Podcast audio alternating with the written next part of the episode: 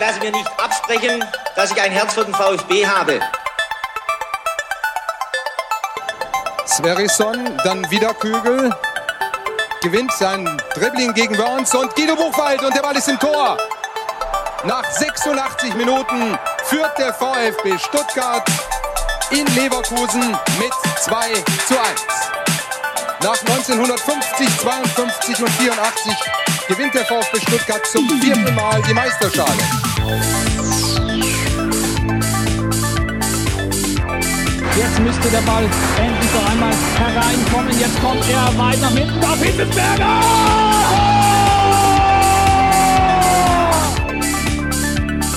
Mario Gomez, spitze Winkel, noch einmal nach innen. Pizza hat den Ball und es gibt noch einmal Abstoß vom Tor.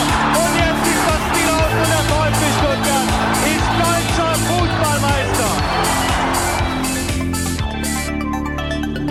Herzlich willkommen bei STR. Mein Name ist Ricky, mit mir in der Leitung der Sebastian. Guten Abend, Sebastian. Schönen guten Abend, Ricky. Da sind wir schon wieder. Gefühlt war das jetzt äh, eine lange Pause für uns, nachdem dann doch ähm, ja, also vielen Ausgaben zur Weihnachtszeit, muss man fast schon sagen. Jetzt muss ich erstmal dich fragen, hast du denn Weihnachten gut überstanden? Äh, ja, sehr gut überstanden. Ich habe es auch so ein kleines bisschen ähm, genossen, das mal äh, dann eher im ganz kleinen familiären äh, Kreis zu feiern und dann den ein oder anderen Verwandtschaftsbesuch ähm, ja sich mal einzusparen. Also ich muss sagen, das Konzept hat mir nicht nicht nicht so schlecht gefallen. Ja, und hast du denn die Zeit trotzdem mit Fußball verbracht?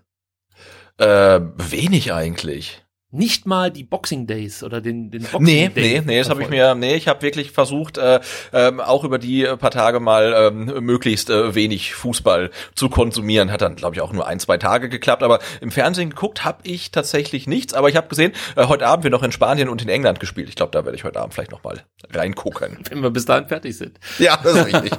ja, also ich habe äh, auch den Boxing Day nicht gesehen, so wie du.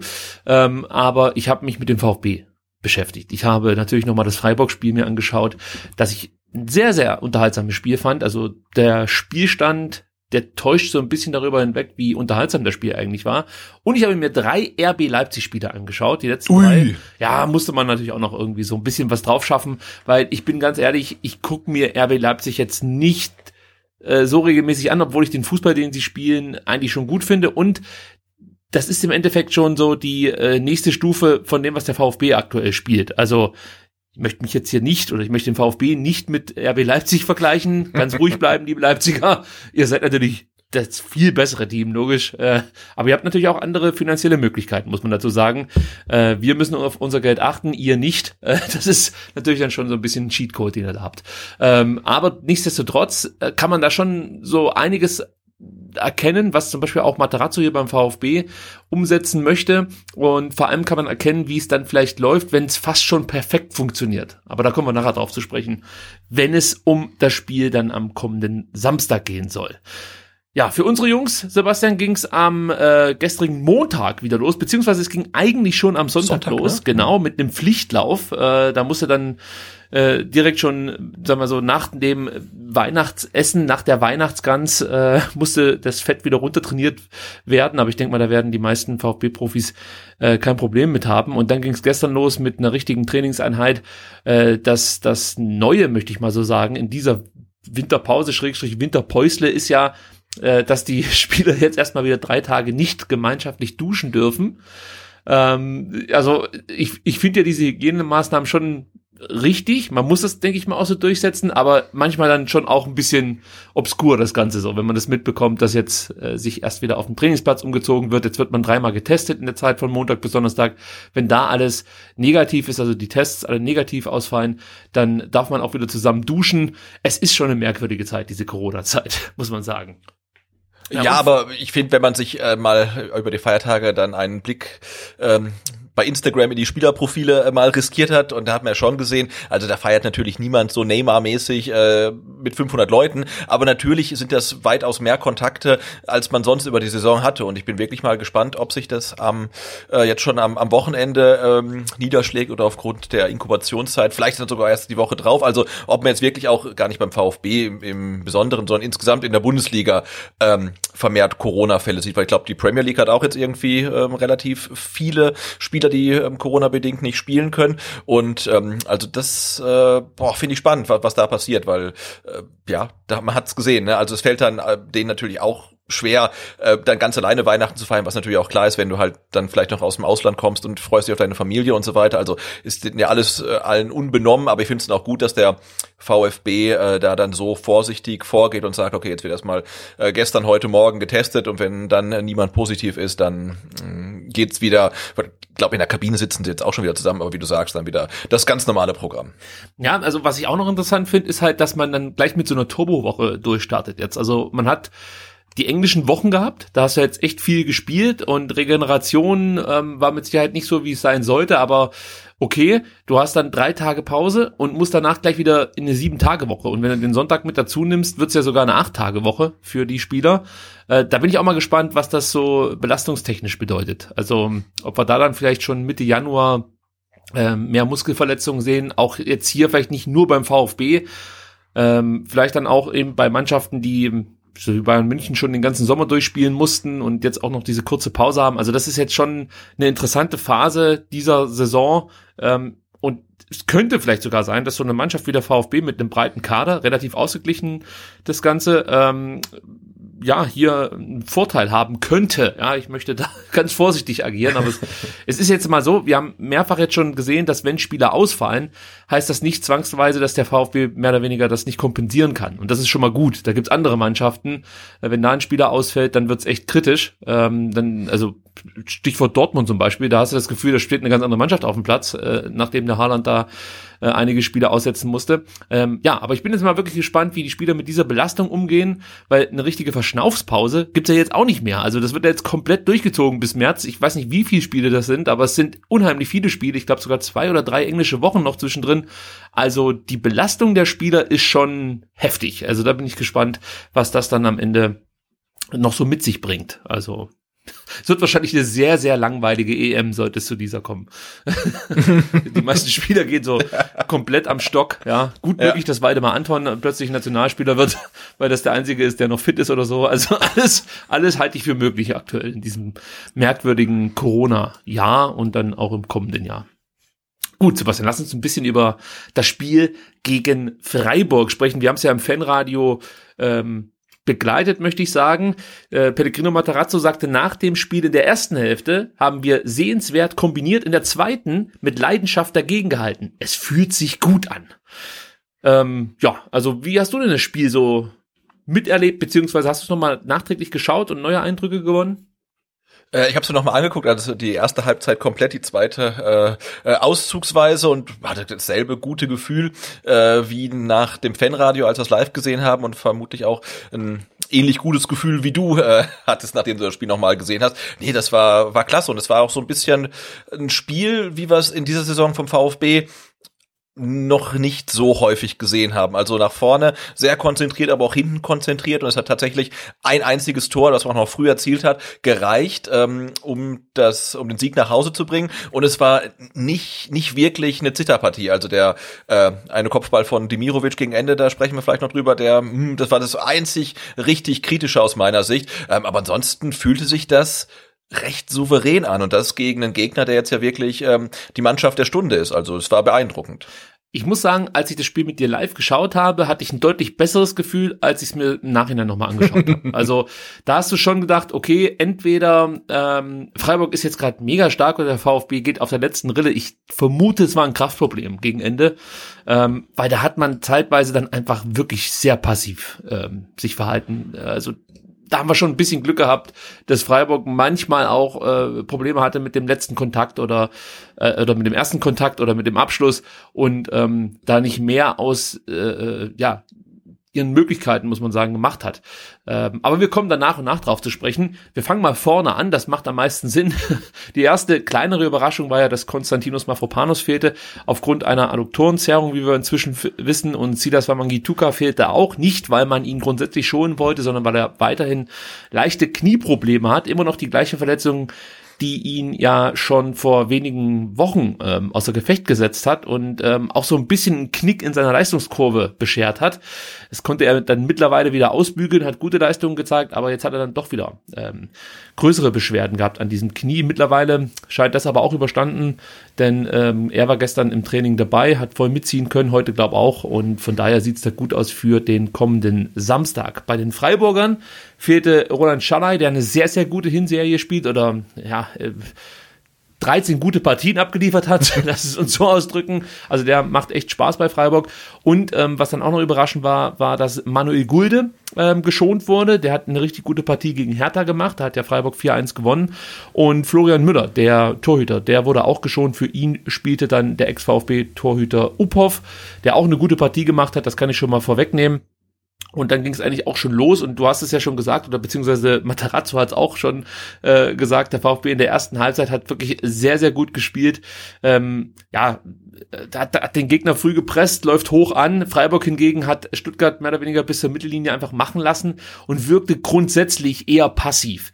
Wir haben im Vorfeld darüber gesprochen, dass Freiburg ja schon auch eine giftige Mannschaft ist und äh, einfach eine Mannschaft, die dir auf den Sack geht. Also wir haben ja da so sinnbildlich den Höhler besprochen, der, der dich einfach nur nervt und am Ende äh, kriegst du dann die gelbe Karte. Äh, er steht dir aber die ganze Zeit auf den Füßen so in der Art. Und das fehlte ja eigentlich in der Anfangsphase und ich sag mal so bis zur 30. Minute komplett.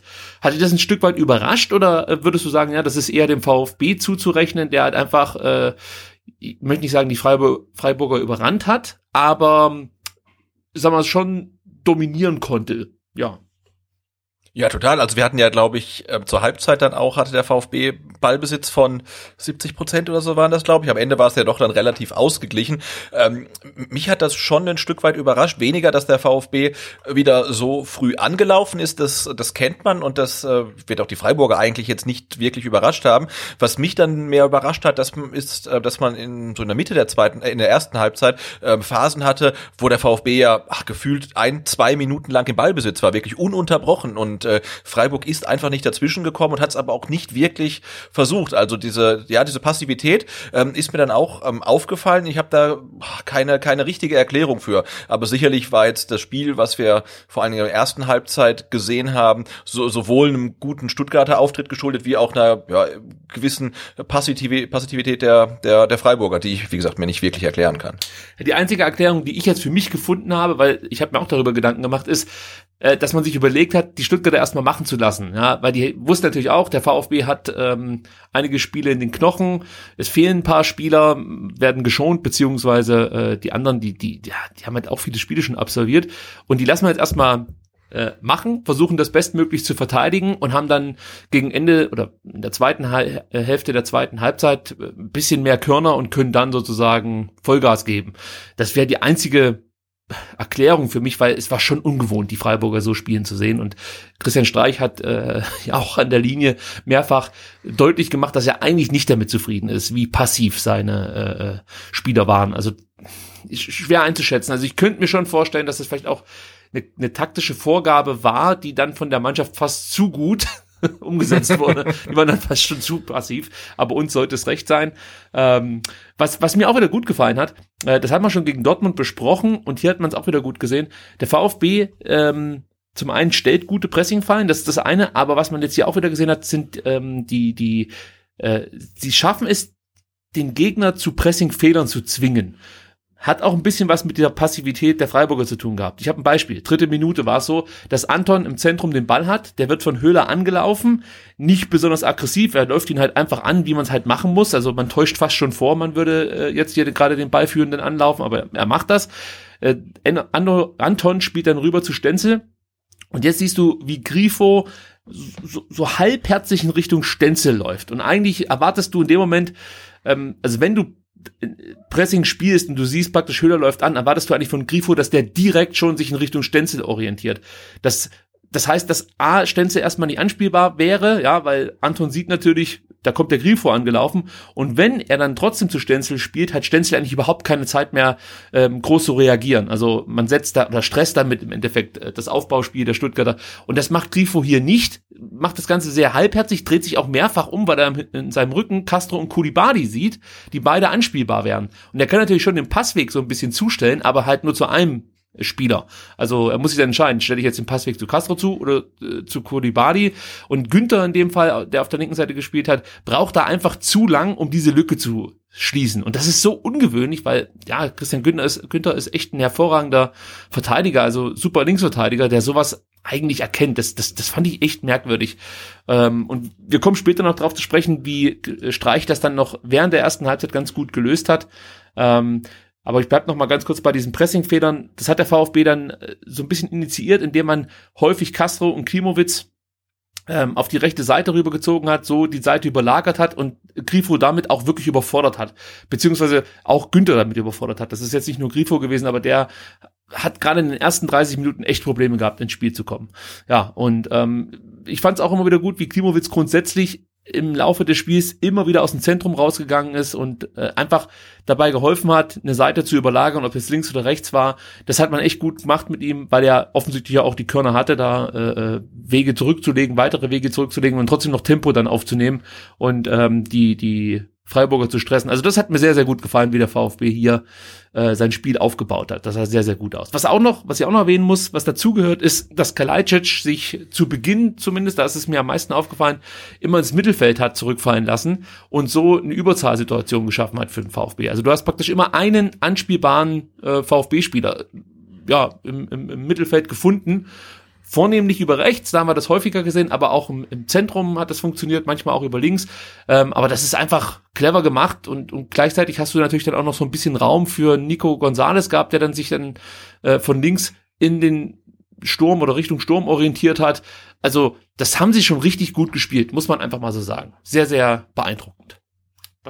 Nicht, ja, und dann der taktischen Grundordnung finde ich auch dann wirklich ein bisschen anders, als wir es bisher gesehen haben, weil diesmal war es ja ja wirklich eine, eine, eine klare Dreierkette und keine hm, gekappte Viererkette oder sonst was auch, weil weil Sosa nicht dabei war, weil ähm, Kulibali eher zentral gespielt hat. Und man hat ja gesehen, dass sich diese Dreierkette viel weiter auseinandergezogen hat, als äh, Kempf, Anton und Stenzel das sonst machen, weil dann noch die zwei Außen halt sich fallen lassen. Das war dieses Mal ja nie, nicht wirklich der Fall. Also wer auf dem rechten Flügel war es ja äh, Castro und der hat ja wirklich eigentlich einen, einen klassischen rechten Mittelfeldspieler gegeben und äh, links war es ähm, Gonzales. Klar, der ist halt mit nach vorne gegangen, hat jetzt aber wenig Verteidigungsarbeit leisten müssen. Also die drei da hinten, äh, Kempf, Anton, Stenzel, haben das ja natürlich auch an, am Mittwoch da wunderbar gemacht. Also jeder war richtig stark, ähm, aber das fand ich war, war so ein bisschen anders. Hat vielleicht auch äh, geholfen, dass das Spiel dann relativ stabil war und dass man wenig zugelassen hat. Aber ich fand, ähm, das sah einfach anders aus, als was äh, über weite Teile der Saison sonst gesehen hatten.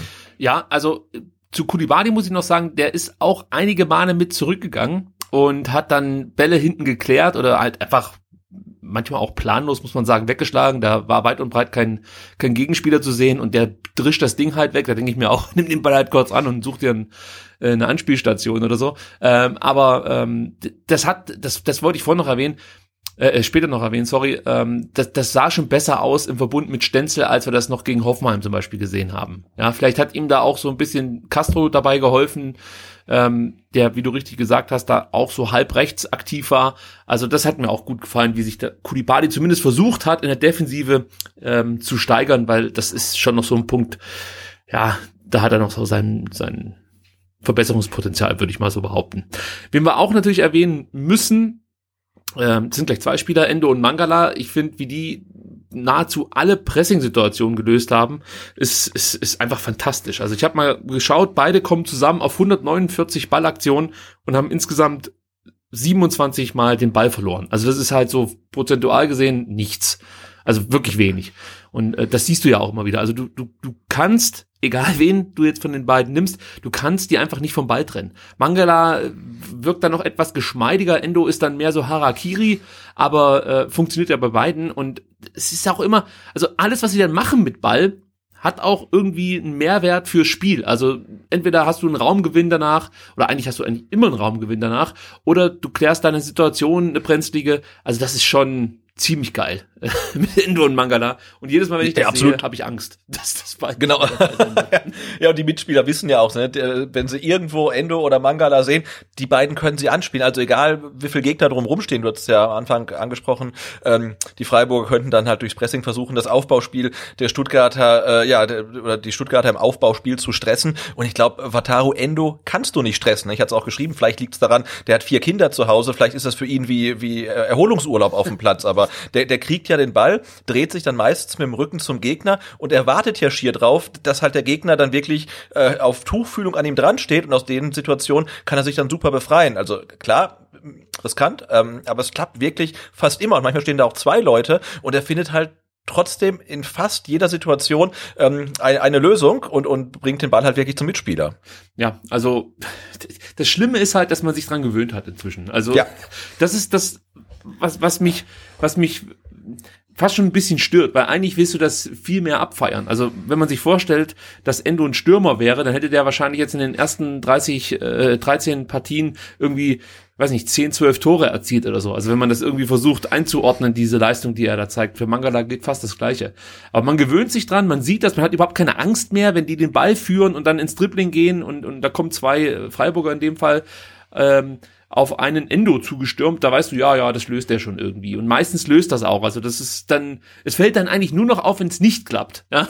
früher war es genau andersrum. Da war man dann eher überrascht. Also früher bei unseren Sechsern, die davor auf der Position halt eben gespielt haben, war es eher so, dass man dann dachte, äh, guck mal, jetzt ist ihm mal was gelungen. Und bei Endo ist es genau andersrum. Also es ist schon, schon toll. Zu Kulibani, weil ich jetzt gerade zu dem Punkt komme, möchte ich natürlich noch ergänzen, ähm, also ähm, defensiv hat er mir besser gefallen als äh, zuletzt und äh, was sein Passspiel angeht, das hat mir auch besser gefallen. Er hatte eine bessere Passquote vorzuweisen. Die Pässe waren jetzt nicht, ich sag mal, er hat damit jetzt nicht so viel zum Spiel beitragen können, ja, bis auf die eine Aktion, auf die ich jetzt zu sprechen komme, nämlich äh, vor dem 1-0. Das war mhm. natürlich dann toll gemacht, aber äh, wir, wir gehen das Tor nach und nach durch, weil ich hier auch nochmal einen Punkt aufgreifen möchte, den du vorhin schon mal äh, kurz anklingen lassen hast. Also wir sprechen jetzt über das 1 zu 0 in der 15. Minute durch Sascha Kalajdzic. Da war es wieder so, dass Freiburg den äh, VfB Stuttgart in Ruhe hat aufbauen lassen. Und dann habe ich, ohne dass ich das mit dir abgesprochen habe, ich hatte einfach nur so ein Gefühl, ich möchte mal stoppen, wie lange es eigentlich mhm. braucht, bis irgendein Freiburger wirklich mal ein Stuttgarter anläuft. Und zwar ernsthaft. Also jetzt nicht einfach so dieses Alibi-mäßige, sondern wirklich in Bedrängnis bringt.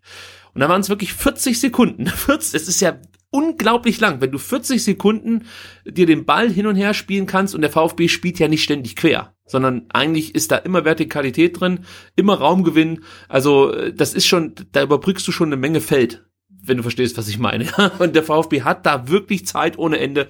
Die Freiburger interessieren sich überhaupt nicht, was der VfB da gerade mit dem Ball macht. Die sind halt auch auf dem Platz und schauen sich das an. Mehr war es nicht. Irgendwann dachte sich dann Christian Günther, Günther, so, jetzt versuche ich mal was und geht auf äh, Kulibadi ähm, drauf, also versucht da ernsthaft zu stören und Kulibadi löst das richtig, richtig stark, setzt sich da toll gegen Günther durch und ohne diese Aktion wäre das 1 zu 0 nicht gefallen, da bin ich mir sicher. Und ähm, Kulibadi spielt dann weiter auf Klimowitz, äh, der spielt zu Castro und äh, auch hier muss man sagen, da wird Castro einfach nicht konsequent angegangen. Da siehst du auch wieder einen Heinz, der auf Castro zuläuft, aber halt einfach nur zuläuft. Und ich denke mir so, Dominik Heinz ist ja schon ein grob schlechtiger Innenverteidiger. Ja, also da hätte ich zumindest eine Grätsche oder irgendwas. Also ich hätte mhm. mit irgendwas gerechnet. Und wenn du den dann wirklich einfach nur umschubst oder ich weiß es nicht, aber er läuft halt einfach nur hin. Er läuft einfach nur hin ähm, und wartet dann mehr oder weniger darauf, dass Castro jetzt seinen Steckpass spielen kann.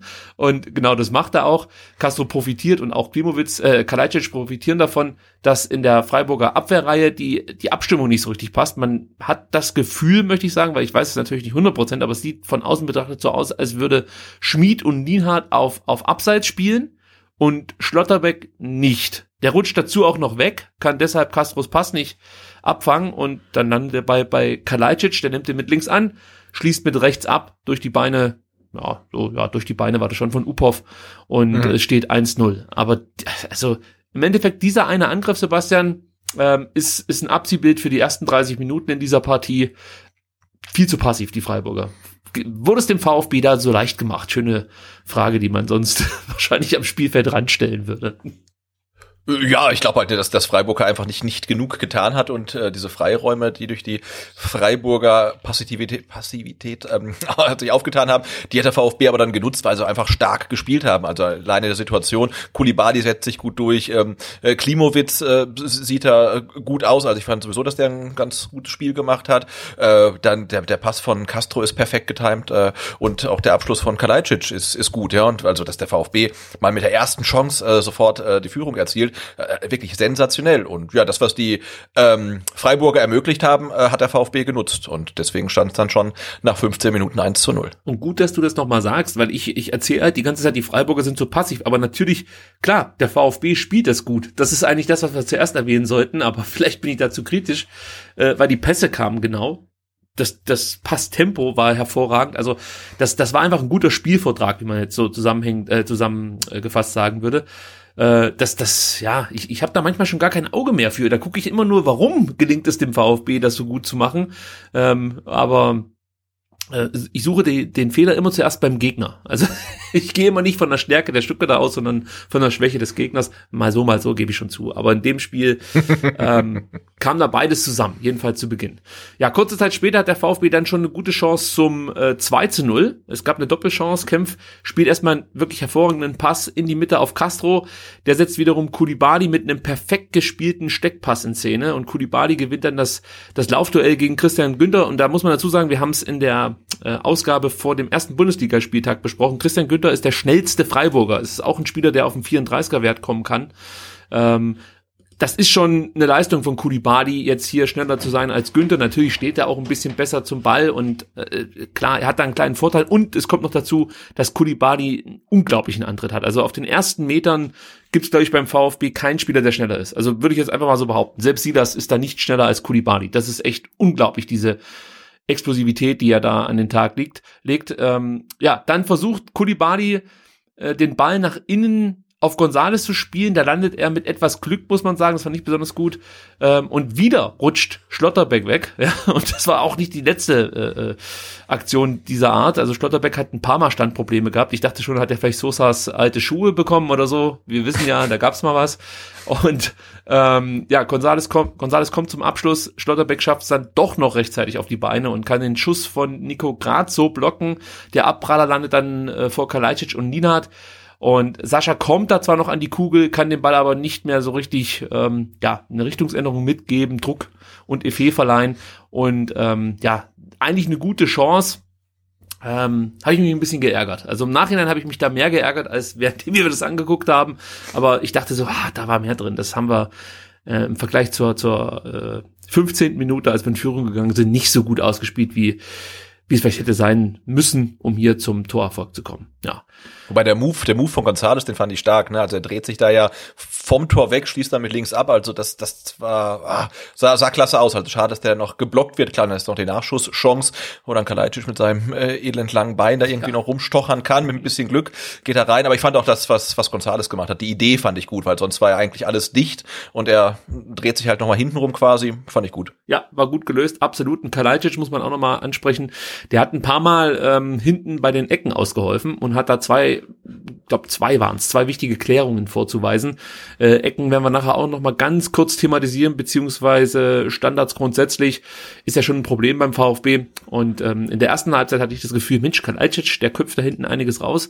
Vielleicht mhm. ist das so eine Art äh, ja Neuerfindung, sage ich jetzt mal, bei Matarazzo, dass man Kalajdzic einfach äh, von Beginn an spielen lässt und dann hinten bei den Ecken auch noch ähm, mit aushelfen lässt. Also macht ja auch Sinn, gar keine Frage. Jetzt kommen wir zur, ähm, ich sag mal, streichen Anpassung, die dann dem VfB das Spiel etwas schwerer gemacht hat. Also zunächst hat er versucht, Grifo und äh, Jong ähm, die Seiten tauschen zu lassen. Also nach 20 Minuten haben die beiden einfach mal gewechselt. Es hat aber auch noch nicht so viel gebracht. Äh, und nach 30 Minuten haben sie dann wieder ähm, zurückgetauscht. Also dann spielte Grifo wieder auf links, Jong auf rechts, so wie auch zu Beginn. Aber beide sind so ein bisschen äh, mehr nach innen gewandert, also mehr in die Halbräume gegangen. Und dann hatte Schmid auf der rechten und Günther auf der linken Seite mehr Räume. Und das führte halt auch dazu, dass der VfB, beziehungsweise die Spieler, die dann über außen kamen oder Castro dann im Halbraum, ähm, ja auch noch so ein bisschen die, die zwei Außenverteidiger auf dem Schirm haben mussten. So bekam Freiburg aus meiner Sicht dann mehr Zugriff auf das Spiel. Also das ging nicht erst zur Halbzeit los, so wurde es ja so ein bisschen äh, auch im Nachhinein aufgearbeitet. Das ging eigentlich so nach 30 Minuten los, dass du das Gefühl hast, okay, Freiburg ist jetzt zwar nicht in den, in den Abschlusssituationen irgendwie zwingend oder hat grundsätzlich Chancen, aber sie haben dann dem VfB schon äh, Aufgaben gestellt. Das fehlte ja komplett in den ersten Minuten, haben wir ja gerade ausführlich hier thematisiert.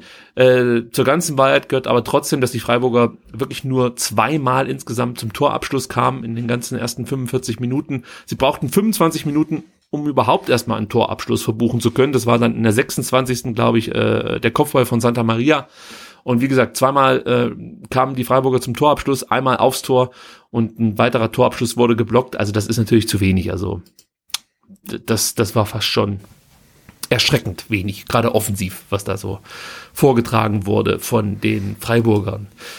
Ja, 31. Minute ging es dann gleich mal weiter mit einer guten Chance für den VfB und da habe ich mir mal notiert, Stuttgarts Spielvortrag sehr selbstbewusst das ist auch etwas, damit muss man erstmal als VfB-Fan umgehen. Also du hast das Gefühl, da steht eine Mannschaft auf dem Platz, die, die einfach völlig davon überzeugt ist, was sie hier gerade macht und, und, und auch diese ja. Spielidee komplett verinnerlicht hat. Also, also das, das, das hat mich komplett weggehauen, als ich mir das Spiel dann ein zweites Mal angeschaut habe, weil das wirklich wie eine das, das, ich traue mich das gar nicht zu sagen, aber das wirkte halt wie eine richtige, richtig gute, ich kann es fast nicht aussprechen.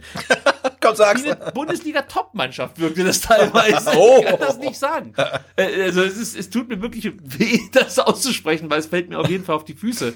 Aber so selbstbewusst und fast schon nicht arrogant, aber weißt du, ich meine so, also das ist halt auch noch Freiburg, die die durchaus in der Lage sind, gut spielenden Mannschaften auf den Sack zu gehen. Wir haben es ein paar Mal schon angesprochen. Das hat keinen gejuckt beim VfB. Sinnbildlich ja. ist. Ja. ja, erzähl erstmal du, bevor ich. Genau, ich glaube, der VfB ist halt eine Mannschaft, äh, die wirklich die Automatismen oder die jetzt Automatismen vom Trainer bekommen hat, die verinnerlicht hat und gemerkt hat, dass diese Automatismen Erfolg bringen. Ja, also weil Automatismen hatten wir auch unter Zorniger und da, da, da hat man halt gemerkt, okay, jetzt, die bringen halt keinen Erfolg und dann, dann glaubt man das nicht mehr. Aber wenn das jetzt schon so oft Erfolg gebracht hat und du hast äh, gegen die Bayern unglücklich verloren oder du hast gemerkt, hey, wenn wir so spielen, wie es der Trainer sagt, dann können wir sogar den Bayern gefährlich werden. Wir können Dortmund 5-1 ähm, besiegen, dann bringt dich dann auch irgendwie eine Niederlage gegen Wolfsburg äh, nicht daran, ähm, oder dahin an diesen Automatismen zu zweifeln. Und genau so spielt der VfB. Ne? Also jeder auf dem Platz weiß, wenn wir das machen, was der Trainer sagt, dann werden wir Erfolg haben, weil wir schon so oft damit erfolgreich waren. Und genau so spielen sie. Und da ist es, glaube ich, für den VfB auch fast schon egal, wer da ähm, mittlerweile ähm, als Gegner auf dem Platz steht und dieses, äh, wenn wir alles geben, können wir jedem wehtun, ist dann aktuell wirklich mehr als eine, eine Floskel. Aber wir haben natürlich auch gesehen, dass Mannschaften wie Wolfsburg oder auch Union Berlin und eigentlich auch Freiburg, die ähm, ebenfalls ähm, so agieren, dem VfB dann das Leben sehr, sehr schwer machen können. Und äh, ja, äh, ähm, Freiburg ist dann halt am Mittwoch anscheinend nicht an diese Leistungsgrenze gegangen, die nötig ist. Und äh, das hat, wie gesagt, der VfB dann äh, gut ausgenutzt. Ja, wir haben das ja auch nach dem Dortmund-Spiel besprochen und auch davor bei, bei wichtigen Siegen, zum Beispiel nach dem Hertha-Spiel du gewinnst natürlich als Trainer damit die Kabine. Ja? Also die sehen ja. halt, okay, was der sagt, äh, funktioniert. Du hast es ja gerade schon schön zusammengefasst.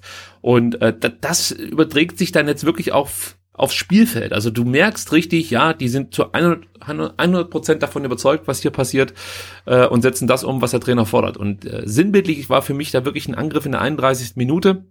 Da siehst du auf links, so Höhe Mittellinie, Gonzales hat den Ball und Mangala läuft in die Tiefe, bietet sich einerseits als Anspielstation an, öffnet aber auch den Raum für Endo, der ja immer so ein bisschen hinter Mangala äh, äh, sich positioniert. Nicht immer, aber äh, in dem Fall war es schon so, dass Mangala ein bisschen ähm, vorgelagert äh, spielte.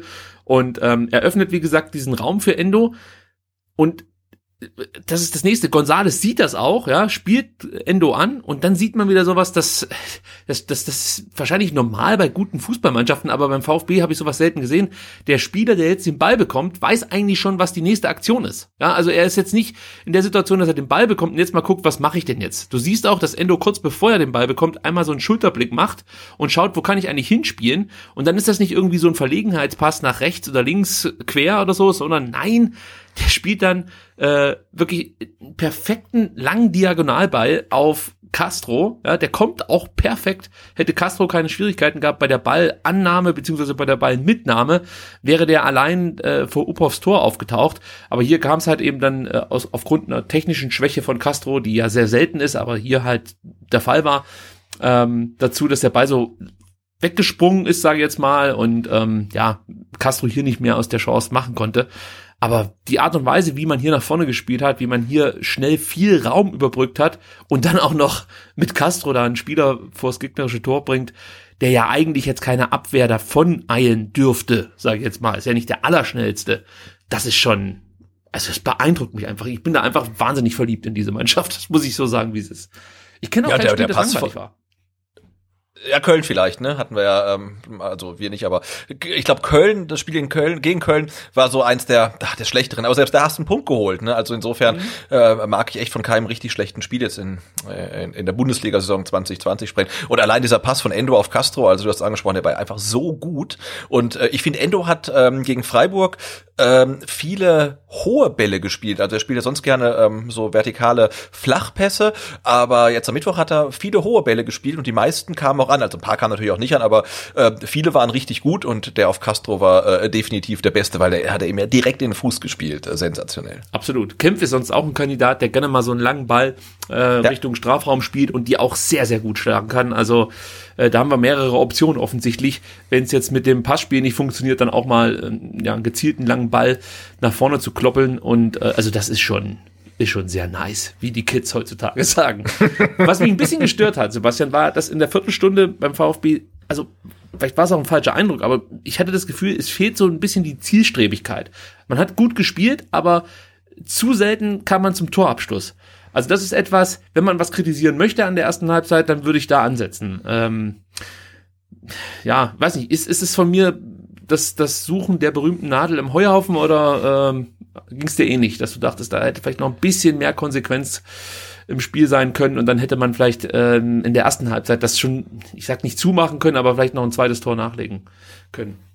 Ja, ich hatte jetzt nicht das Gefühl, dass sich der VfB auf dieser knappen Führung ausruht, aber ja, diese Zielstrebigkeit, die man eine halbe Stunde lang gesehen hatte, die, die hat ja so, so ein bisschen nachgelassen weiß nicht, ob man es groß zum Vorwurf machen kann, aber klar, wenn man noch konsequenter spielt, dann machst du vielleicht vor der Halbzeit noch das zweite und dann ist das Ding dann äh, noch mal ähm, souveräner. Ähm, aber ja, ist mir auch aufgefallen. Es gab da noch eine Szene, kurz bevor es in die Halbzeit äh, ging, über die müssen wir auch ganz kurz sprechen, den Tumult äh, um Grifo und Stenzel. Ja, da ging es damit los, dass Kempf vor dem Stuttgarter Strafraum einen wichtigen Zweikampf gegen Höhler gewinnt. Erstmal dazu, ich glaube, das ist relativ eindeutig, dass Kempf den Ball spielt. Also, siehst du, denke ich mal, auch so, oder? oder? Ja, also ich, ich würde sagen, wenn Brüch jetzt pfeift, rege ich mich auf, aber ich reg mich jetzt nicht maßlos auf. Also ich denke, das wird auch mal als äh, faul abgepfiffen von Kempf. Ähm, aber ich würde auch sagen, lässt man laufen. Es war ein sehr robuster äh, Körpereinsatz, aber der Gegenspieler heißt auch Höhler. Also da, da denke ich, ähm, muss Kempf auch so in, da, äh, zum Ball gehen. Und das ist robust, ähm, aber ich finde, das kann man durchaus laufen lassen. Ja, also für mich gibt's da eigentlich keine zwei Meinungen. Ich sehe, Kempf geht auf den Ball, trifft den Ball, trifft auch den Spieler richtig vorm Strafraum. Äh, Höhler lässt sich dann auch noch fallen. Was hier noch dazu kommt, der liegt erstmal auf dem Boden, reklamiert, sieht, es gibt gibt keinen äh, Freistoß für, mhm. für ihn. Und dann denkt er, ja, jetzt spiele ich schnell weiter und spielt dann den Ball unkontrolliert in Richtung Grifo. Also wenn er vielleicht jetzt sich nicht dann mit Reklamieren beschäftigt hätte, sondern direkt die Situation in der Situation weitergemacht hätte, dann hätte es gut sein können, dass er diesen Ball, den er dann eben nicht gut zu Grifo bekommt, vielleicht gezielter hätte spielen können oder keine Ahnung, sich anderweitig dann nochmal mit Ball äh, äh aufrappeln können, weil er lag ja dann, also der Ball lag ja dann trotzdem noch beim äh, Spieler Höhler und äh, eben nicht irgendwie, keine Ahnung, im, im Seitenaus oder so. Das wäre ja auch möglich gewesen bei der Art und Weise, wie Kempf da reingerammelt ist, möchte ich so sagen. Also klar, es war ein harter Einsatz, aber geht für mich klar. So, dann ähm, kommt aber der Ball nicht zu Grifo, das haben wir gerade schon gesagt, sondern zu Stenzel. Und dann siehst du Grifo, wie er wirklich mit offener Sohle da angeflogen kommt und wirklich versucht, Stenzel wegzuflexen. Also für mich korrigiere mich, aber für mich geht Grifo hier nur auf den Mann und überhaupt nicht auf den Ball. Das war ja, so ein ganz ja, ja, typisches Revanche-Foul. Also. Ja, ja, klar. Also das, das sieht man ja. Die Situation ist da sehr aufgeheizt. Da hast du halt noch den Höhler, der da irgendwie am, am Lamentieren ist, den Streich draußen, der da am Jammern ist. Und, und äh, Grifo hat dann irgendwie, ja, alle Lampen an und will halt irgendwie äh, was, was machen halt. Und das, äh, ist nicht mehr der Versuch, den Ball, Ball zu spielen, sondern da will er halt irgendwie einen Stenzel rein und der arme Stenzel kann ja gar nichts dafür eigentlich. Ja, das war die zweite Szene, wo ich froh war, dass ich das Spiel auf Sky geschaut habe, also beziehungsweise aufgenommen habe. Äh, erstens mal war ich froh, dass es in dieser Partie keinen eingespielten Fansound gab. Sonst ist es ja immer so, du hast entweder so einen geisteskranken Kommentator, sorry, muss ich so sagen, es ist unerträglich. Man muss es dann auch mal auf den Punkt bringen. Oder ähm, du hast halt diese Stadion-Atmo, die eingespielte mit diesem merkwürdigen Kommentator. So, und in dem Fall war es so, dass du zum ersten Mal seit langer Zeit mal wieder nur reine äh, die reine Stadionton-Option hattest, also ohne irgendwelche Einspieler und ohne Kommentator. Und du konntest praktisch jedes Wort verstehen. Das finde ich ja großartig. Also von mir aus könnten alle Spiele so übertragen werden. Und äh, Christian Streich hat in dieser Szene einen großen Auftritt gehabt, weil er dem, dem Schiedsrichter Brüch die ganze Zeit vorwarf, äh, dass er jetzt schuld sei, dass das Ganze so hochgekocht sei, weil hätte er gleich gepfiffen bei dem Foul von, ähm, also an dem, bei dem vermeintlichen Foul von Kempf mhm. an ähm, Höhler, dann wäre das alles gar nicht passiert. das ist alles seine Schuld, das ist alles seine Schuld. Und eine zweite Szene, die ich äh, unterhaltsam fand, war in der 28. Minute, als ja. äh, Matteo Klimowitz sich übergeben musste und Christian Streich am Spielfeld dran sage, er hat sich übergeben. ich weiß auch nicht warum, aber das hat mich zum Lachen gebracht. ich habe es heute dann auch auf VfB TV nochmal gehört und es hat ja dann wirklich auch den, den Stuff am Seitenrand dann doch für größere technische Probleme gestellt, wie man jetzt halt dann diese äh, ja, Körperflüssigkeiten da vom Rasen wegbekommen möchte, weil klar, soll, kann er ja auch nicht liegen bleiben. Und dann hat man ja auch irgendwie gehört, ja, wie soll man das denn wegmachen? Dann ja mit einem Becher oder mit einem Rechen oder also das war ähm, äh, sehr amüsant, also amüsant, weil der ähm, Klimowitz auch weiterspielen konnte, dass alles nicht so schlimm war, aber das, äh, ja, äh, das war nicht, nicht eingeplant, da gibt's keinen Plan für, äh, wie man dann irgendwie Spielererbrochenes äh, vom Platz entfernen kann. Offensichtlich sind keine Hundebesitzer auf der äh, Bank der Stuttgarter zu finden, weil die wüssten natürlich einfach mal so ein, so ein, so ein ja, so ein Beutel dabei haben, dann kann man da auch mal, ich sag mal, ein unangenehme, äh, egal, wir lassen.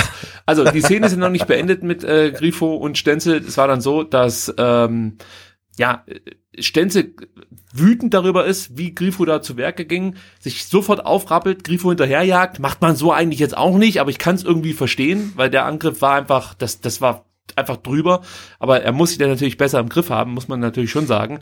Und er geht dann Grifo hinterher, der Herr Stenzel, und äh, ich, ich glaube, er will ihn gar nicht jetzt groß schubsen, sondern mehr oder weniger so äh, anrempeln und sagen, hey, was soll das oder so in der Art. Und, und dabei stolpert dann, wenn ich es richtig erkenne, Grifo über Castros Bein. Und ich vermute, dass dann Grifo dachte, dass er jetzt hier irgendwie von Stenzel zu Fall gebracht wurde und ihn daraufhin an den Hals packt.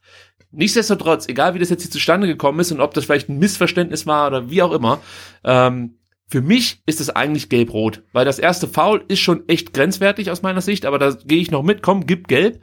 Aber die Aktion danach von Grifo, die geht gar nicht mehr. Vor allem, finde ich, kann man hier auch noch berücksichtigen, wie sich äh, Grifo damals in dem Abraham-Streichvorfall, äh, äh, sag ich mal, ungut hervorgetan hat. Also da so ein Spieler, der dann schon mal negativ aufgefallen ist und dann Gegenspieler, aus welchen Gründen auch immer schon mal sagen wir wie es ist, auf die Fresse hauen wollte, der muss sich in so einer Szene aus meiner Sicht dann noch mal besser unter äh, Kontrolle haben. Und äh, für, für mich hat Brüch, Brüch hier falsch entschieden, das muss für mich gelb-rot sein. Ja, genau. Ich war ja der Meinung, äh, als im, im, im Fanradio, man kann dann für eine Aktion nicht gelb-rot in einem Zug äh, zeigen. Ähm, aber es geht, also, und sogar Colinas Erben ähm, haben sich äh, dementsprechend geäußert ähm, und geschrieben, macht man ja eher selten gelb und gelb-rot in einem Zug, aber hier wäre es wirklich mal angebracht gewesen. Zumal Grifo am Schluss auch noch stößt, also das kommt ja auch noch dazu. Und ähm, ich bin da voll, voll und ganz bei dir. Für mich ist es auch klar gelb-rot. Ähm, allein schon deswegen, weil Pascal Stenzel auch gelb bekommt, finde ich, kann man ihm auch geben, weil er da ähm, aufspringt wie von der Terrasse Tarantel gestochen und dann dahinterher geht, muss man auch nicht machen. Also hat er sich seine gelbe Karte, denke ich, auch verdient. Was dann aber nicht geht, ist, dass man äh, Stenzel und Grifo ähm, mit demselben Strafmaß verurteilt, weil das, das passt dann halt einfach nicht mehr. Und wenn du Stenzel gelb gibst, dann ähm, muss Grifo runter ähm, oder du gibst halt Stenzel dann vielleicht kein Gelb und Grifo gelb, aber nee, ähm, gelb für Stenzel, gelb-rot für Grifo wäre meiner Meinung nach auch die richtige Entscheidung gewesen. Ja, hat mich ein bisschen an Massimo und ähm, Ach, der Leverkusener Bellarabi erinnert. Bellarabi war es, ne? Ja, ja, das, das war, fand ich ein bisschen vergleichbar, wo, wobei ich bei Bellarabi, das fand ich noch eher rot als. genau, und da hat ja Massimo, glaube ich, auch gar nichts gemacht, oder? Ja, stimmt, er stand einfach nur da und hat Geld bekommen. ja, also man versteht es manchmal nicht so richtig. Und da. Aber Pascal Stenzel, dass, dass der so, dass der so äh, aus sich rausgehen kann, also habe ich noch nie erlebt. Wahnsinn. Ja, Früher auf Instagram hat er ein paar Mal so Momente gehabt. Ähm, gut. Vielleicht muss ich hier wieder piepen. Nein, ähm, Halbzeit war dann und äh, für Kulibali war Schluss. Schulinov kam rein. Da haben wir uns ja auch im Fanradio schon drüber gefreut, weil es einfach ein Spieler ist, der, der immer ich sag mal, mit, zwischen, mit dem Messer zwischen den Zehen auf, auf, auf den Platz kommt und ähm, der hat auch ein gutes Spiel gemacht, kommen wir nachher noch drauf zu sprechen. Aber man hat gesehen, dass die Freiburger in der zweiten Halbzeit deutlich früher und konsequenter vor allem gepresst haben. Äh, und dazu kommt dann noch, dass einige Spieler endlich mal auf die Idee kamen, mal Anspielstationen zuzulaufen, weil in der ersten Halbzeit konnte man halt immer wieder sehen, dass man A, nicht konsequent presst und B, sich dann immer erst in Richtung Gegenspieler orientiert hat, wenn der Ball schon auf dem Weg war. Und so bist du halt immer einen Schritt zu spät gewesen. Und das äh, hat Streich der Mannschaft offensichtlich dann in der Halbzeit gesagt, Leute, es wäre nicht schlecht, wenn ihr euch grundsätzlich auch bewegt, auch wenn ihr keinen Ball habt. Und ähm, das haben sie dann gemacht. Und Freiburg übernimmt dann mehr und mehr die Spielkontrolle. Stuttgart hält dagegen, gar keine Frage. Das kann man auch in der zweiten Halbzeit konkret mit Zahlen belegen. Also Freiburg hat dann ähm, 61 Prozent Ballbesitz. Also es dreht im Endeffekt komplett der Ballbesitz. Und bei den Torabschlüssen sehen wir jetzt auch 10 zu 5 für Freiburg in der zweiten Halbzeit. Und ähm, davon gehen vier äh, Schüsse direkt aufs Tor, drei daneben, drei werden geblockt und beim VfB die fünf Torabschlüsse gehen alle aufs Tor. Das finde ich ist auch erwähnenswert, weil nicht selbstverständlich. Also ähm, das ist schon auch ein guter Wert. Und jetzt kommt der Hammer schlechthin. Bei den Zweikämpfen liegt der VfB deutlich vorne, gewinnt 44 im Vergleich zu Freiburg, die gewinnen nur 32. Also obwohl Freiburg da ein bisschen was angepasst hat und auch, ich sag mal, griffiger wirkte, ähm, war es der VfB, der die Zweikämpfe gewonnen hat. Nicht immer die entscheidenden, muss man sagen, aber im Großen und Ganzen äh, war es, glaube ich, auch das, also das, also diese, diese, diese Zweikampfquote, die uns ein gutes Gefühl gemacht hat. Weil mhm. muss ja irgendwo herkommen, diese, dieser Optimismus. Also äh, das haben sie schon gut gemacht. Und äh, auch hier muss man sagen, nach 47 Minuten hätte der VfB die Führung ausbauen müssen, fast schon. Klimowitz und Schulinov, ach, das ist auch wieder so ein geiles Beispiel für, wie man einen Gegner gut unter Druck setzt. Ja, schaut euch die Szene nochmal an. 47. Minute, Klimowitz und Schulinov setzen Heinz und Günther unter Druck. Wie gesagt, das sind keine scheiß Spieler oder so. Das sind eigentlich gute äh, Verteidiger in der Bundesliga. Ähm, aber Klimowitz, wie gesagt, und Schulinov sehr konsequent gehen sie da drauf, zwingen Heinz zum Fehlpass. Äh, Schulinov läuft das Ding ab und äh, geht dann im 1 gegen 1 dann auch nochmal gut an Heinz vorbei. Man muss dazu sagen, Heinz wirkt in der Situation wirklich wie so ein hüftsteifer Opa. Ich muss es einfach so sagen, da war viel zu viel Tempo in dem Moment für Dominik Heinz, der wirkte sehr überfordert. Und äh, dann geht Schulinov in Richtung Freiburger Tor. Und sein Abschluss ist dann leider zu unplatziert. Trotzdem hat Upov so leichte Probleme, muss den Ball ins Zentrum abreihen lassen. Und da kommt dann Günther wieder ins Spiel, der, der noch kurz vor dem einschussbereiten Klimowitz das Ding weghaut. Aber das war auch wieder so eine mega Chance. Ah, ich, ich will, wie, wie gesagt, jetzt hier nicht irgendwie ähm, derjenige sein, der die Party crusht sozusagen, aber das sind so Momente, die musst, du musst diese Chancen nutzen, weil das fällt dir halt sonst mal auf die Füße und wir haben es gesehen, 88. Minute, dann, wir sprechen nachher noch drüber, kannst das 1-1 kassieren, dann kotzt du dich aber ganz schön an, dass du hier in der 47. Minute und davor auch schon gute, gute Chancen liegen lassen hast. Also das ist schon was, das muss noch äh, effizienter werden, das, äh, was der VfB da fabriziert. Bin ich da zu streng? Ich muss nochmal fragen. Ich möchte hier nicht als derjenige gelten, der den VfB unnötig. Äh, nee, also ich finde in dem Spiel grundsätzlich war es was ein tolles Spiel, aber ähm, du musst eigentlich, also spätestens in der 88. Minute, als dann der Ausgleich noch in der Luft liegt, musst du schon äh, 2-0 führen, ähm, dass dir dann ein Tor dann auch egal sein kann. Jetzt in der Situation, also ich finde, die machen das wirklich brillant, den der, ähm, da den Ball, Ballverlust der Freiburger zu erzwingen und, und Schulinov äh, holt sich dann den Ball und der geht ja sofort aufs Tor, also macht er richtig gut. Ich finde halt seine Abschlussposition ist jetzt nicht so überragend, dass er unbedingt das Tor machen muss. Ähm, ja, aber klar, das war ja nicht die einzige Chance, auch in der zweiten Halbzeit, ähm, aus der man noch 2-0 hätte rausholen können. Ja, äh, also ja, ich gebe dir recht, machen muss, ist, ist echt ein bisschen vom, wahrscheinlich zu hoch gegriffen, aber ach, ich weiß nicht. Ich, wo ich das Spiel mir nochmal angeschaut habe, dachte ich mir so, normalerweise kriegst du, wird sowas bestraft. Du kriegst dann wirklich in der 88. Minute so einen blöden Kopfball da rein und denkst dir, Mann, warum hat er vorher nicht das, das 2-0 gemacht? Warum hat Mangala, der da auch in der 53. Minute nicht ein bisschen, eine Chance gehabt, nicht ein bisschen mehr Glück gehabt? Äh, deswegen war ich so ein bisschen unzufrieden mit der Chancenverwertung. Obwohl die ligaweit gesehen gar nicht schlecht ist beim VfB. Da liegen wir, glaube ich, aktuell auf Platz 7 oder so.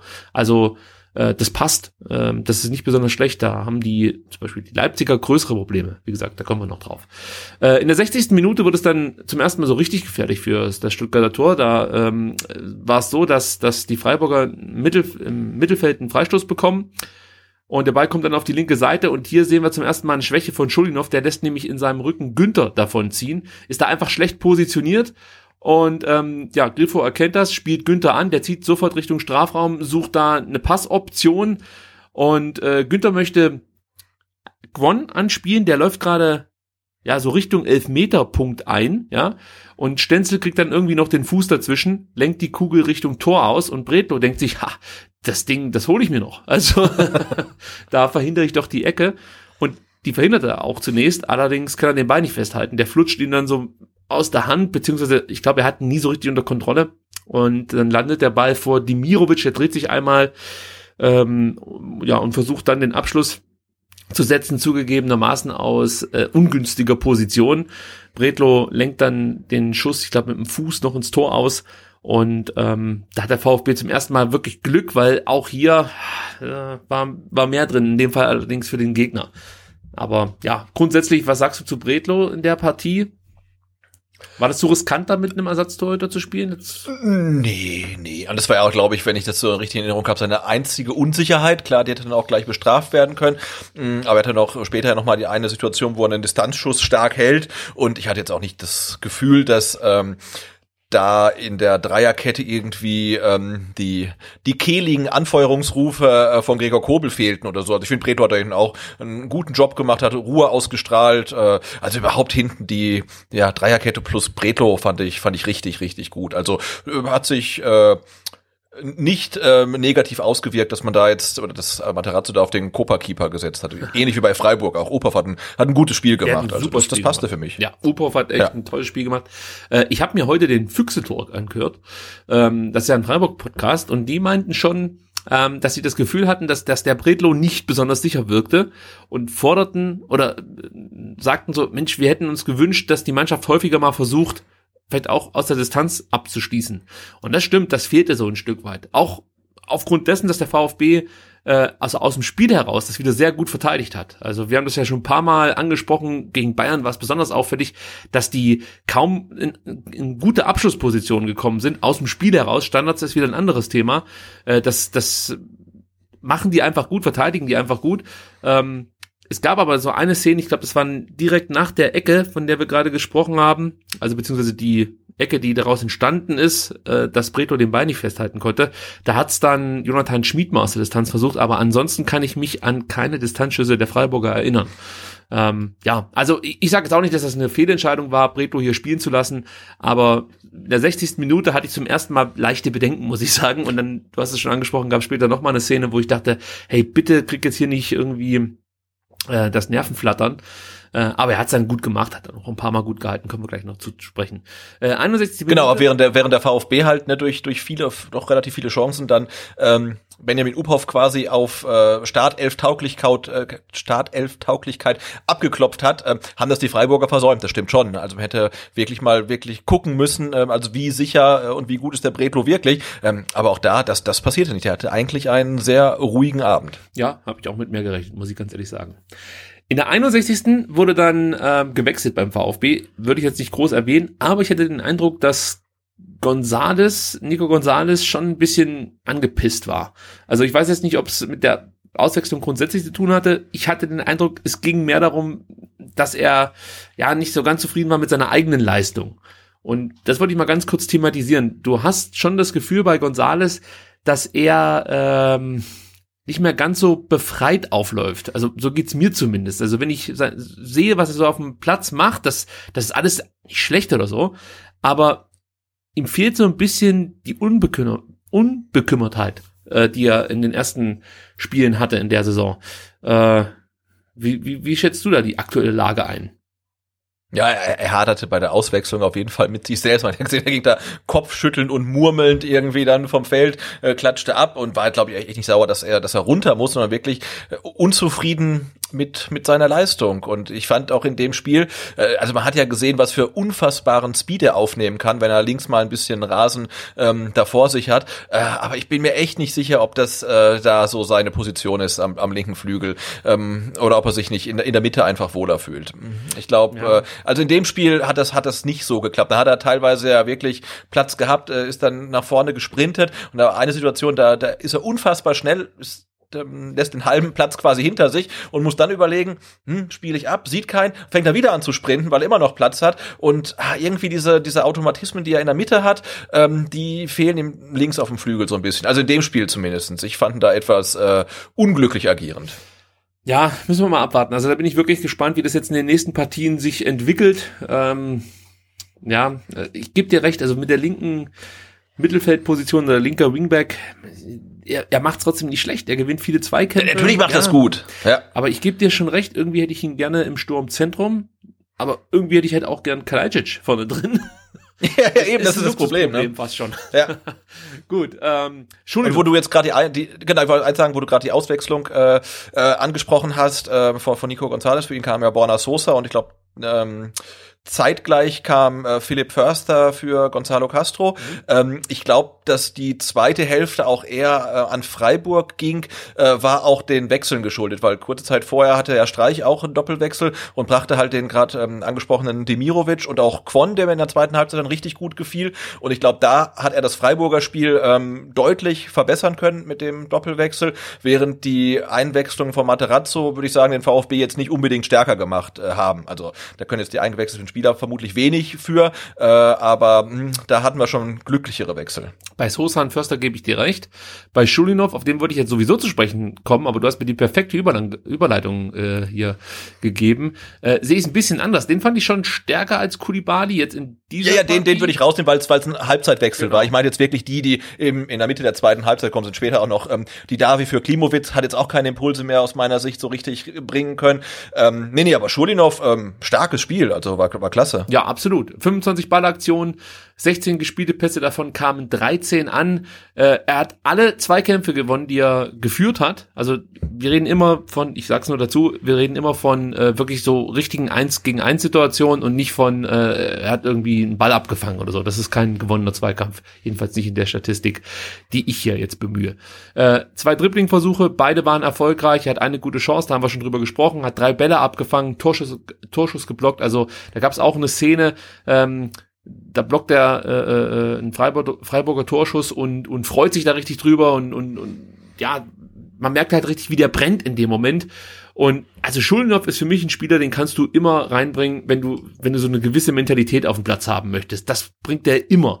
Ob es dann wirklich schon zur Bundesliga reicht, weiß ich noch nicht. Also es wäre für mich absolut kein Startelf-Kandidat aktuell, aber ähm, keine Ahnung, wenn es, wenn es du, wenn, sag mal, wenn du zum einen Entlastung brauchst, aber auf der anderen Seite auch eine gewisse Zweikampfhärte, ähm, ich finde, dann ist es immer eine Option für einen Flügel. Also das gefällt mir ganz gut, was der Scholinov da äh, äh gezeigt hat in den zweiten 45 Minuten.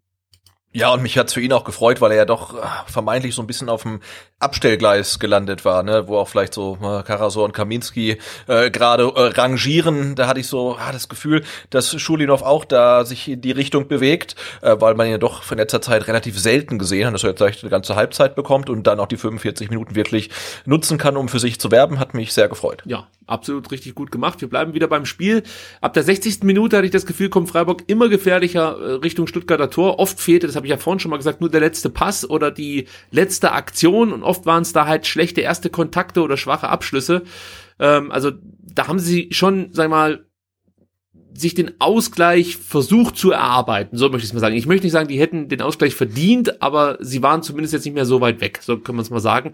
Und da ist Anton besonders positiv aufgefallen, der oft Retter in der Not war und Anton, was der da für ein Spiel abgeliefert hat, wir haben es ja schon während dem Fanradio ein paar Mal thematisiert, das, das war wirklich unglaublich. Der hat fast jeden Zweikampf gewonnen, insgesamt 116 Ballaktionen und vier Ballverluste. Ja, allerdings die vier Ballverluste äh, fanden statt, zwei in den ersten zehn Minuten und zwei in den letzten fünf Minuten. Ja, also das ist schon wahnsinnig beeindruckend, muss ich sagen. Dazu kommen 103 Passversuche, davon 99 erfolgreich, neun lange Pässe geschlagen, sieben kamen an, neun, neun klärende Aktionen, ein geblockter Schuss, also Waldemar Anton hat äh, gegen Freiburg sein bestes Spiel für den VfB Stuttgart absolviert. Das, das war einfach nur ja. beeindruckend, was der gezeigt hat. Und, und wenn ich schon beim Loben bin, ich muss Endo nochmal äh, ganz kurz hier loben. Also was der alles abgefangen hat, dann auch in diesen, sag mal, letzten 30, 25 Minuten, da gab es ja so viele Szenen, wo du einfach nur dachtest, Alter, jetzt hat er schon wieder den Ball äh, oder den Pass praktisch abgefangen. Ach, das ist, das ist so ein geiles Gefühl, wenn du solche Spieler in deiner Mannschaft hast. Ich, ich kann dann nur meinen Hut vorziehen, auch vor Sven Missentat, der die natürlich verpflichtet hat und ähm, äh, da einfach ein gutes Händchen bewiesen hat. Und Materazzo ist dann derjenige, der das Ganze zusammenfügt. Wirklich, also absolut klasse, was da momentan so gespielt wird seitens des VfB Stuttgart. 72. Minute gibt's wieder zwei Chancen, ähm, die wir ganz kurz besprechen. Ich sehe, es wird schon wieder sehr, sehr lang. Eigentlich wollte ich, ach, ich spare mir das. Also, Kalajdzic hat in der 72. Minute eine gute Chance. Sosa fängt von Kwon einen Ball ab. Da kann man vielleicht über Foul diskutieren. Es hörte sich äh, für mich so an, als ob Sosa mindestens auch den Gegenspieler am Fuß trifft und nicht nur den Ball. Aber gut, sei es drum. Der Ball kommt zu Endo, der dann viel Platz im Mittelkreis hat und hier auch wieder den perfekten Steckpass spielt. Also der, das ist, das ist, ich habe es gerade eben schon gesagt, aber ich muss es nochmal sagen, die, das Passtempo, das Timing, alles ist perfekt. Du kannst da nichts mehr verbessern. Ja, also das, der Ball kommt perfekt auf Kalajdzic. Ähm, Stotterbeck macht dazu noch eine unglückliche Figur und Kalajdzic läuft dann mit Ball alleine auf Uphoff zu. Ähnliche Szene wie vor dem 1 zu 0. Problem war jetzt hier, dass, dass Kalajdzic, glaube ich, ein bisschen zu viel Zeit hatte, aus meiner Sicht. Also er hatte zu viel Zeit, sich Gedanken zu machen, wie er jetzt hier dieses Tor macht.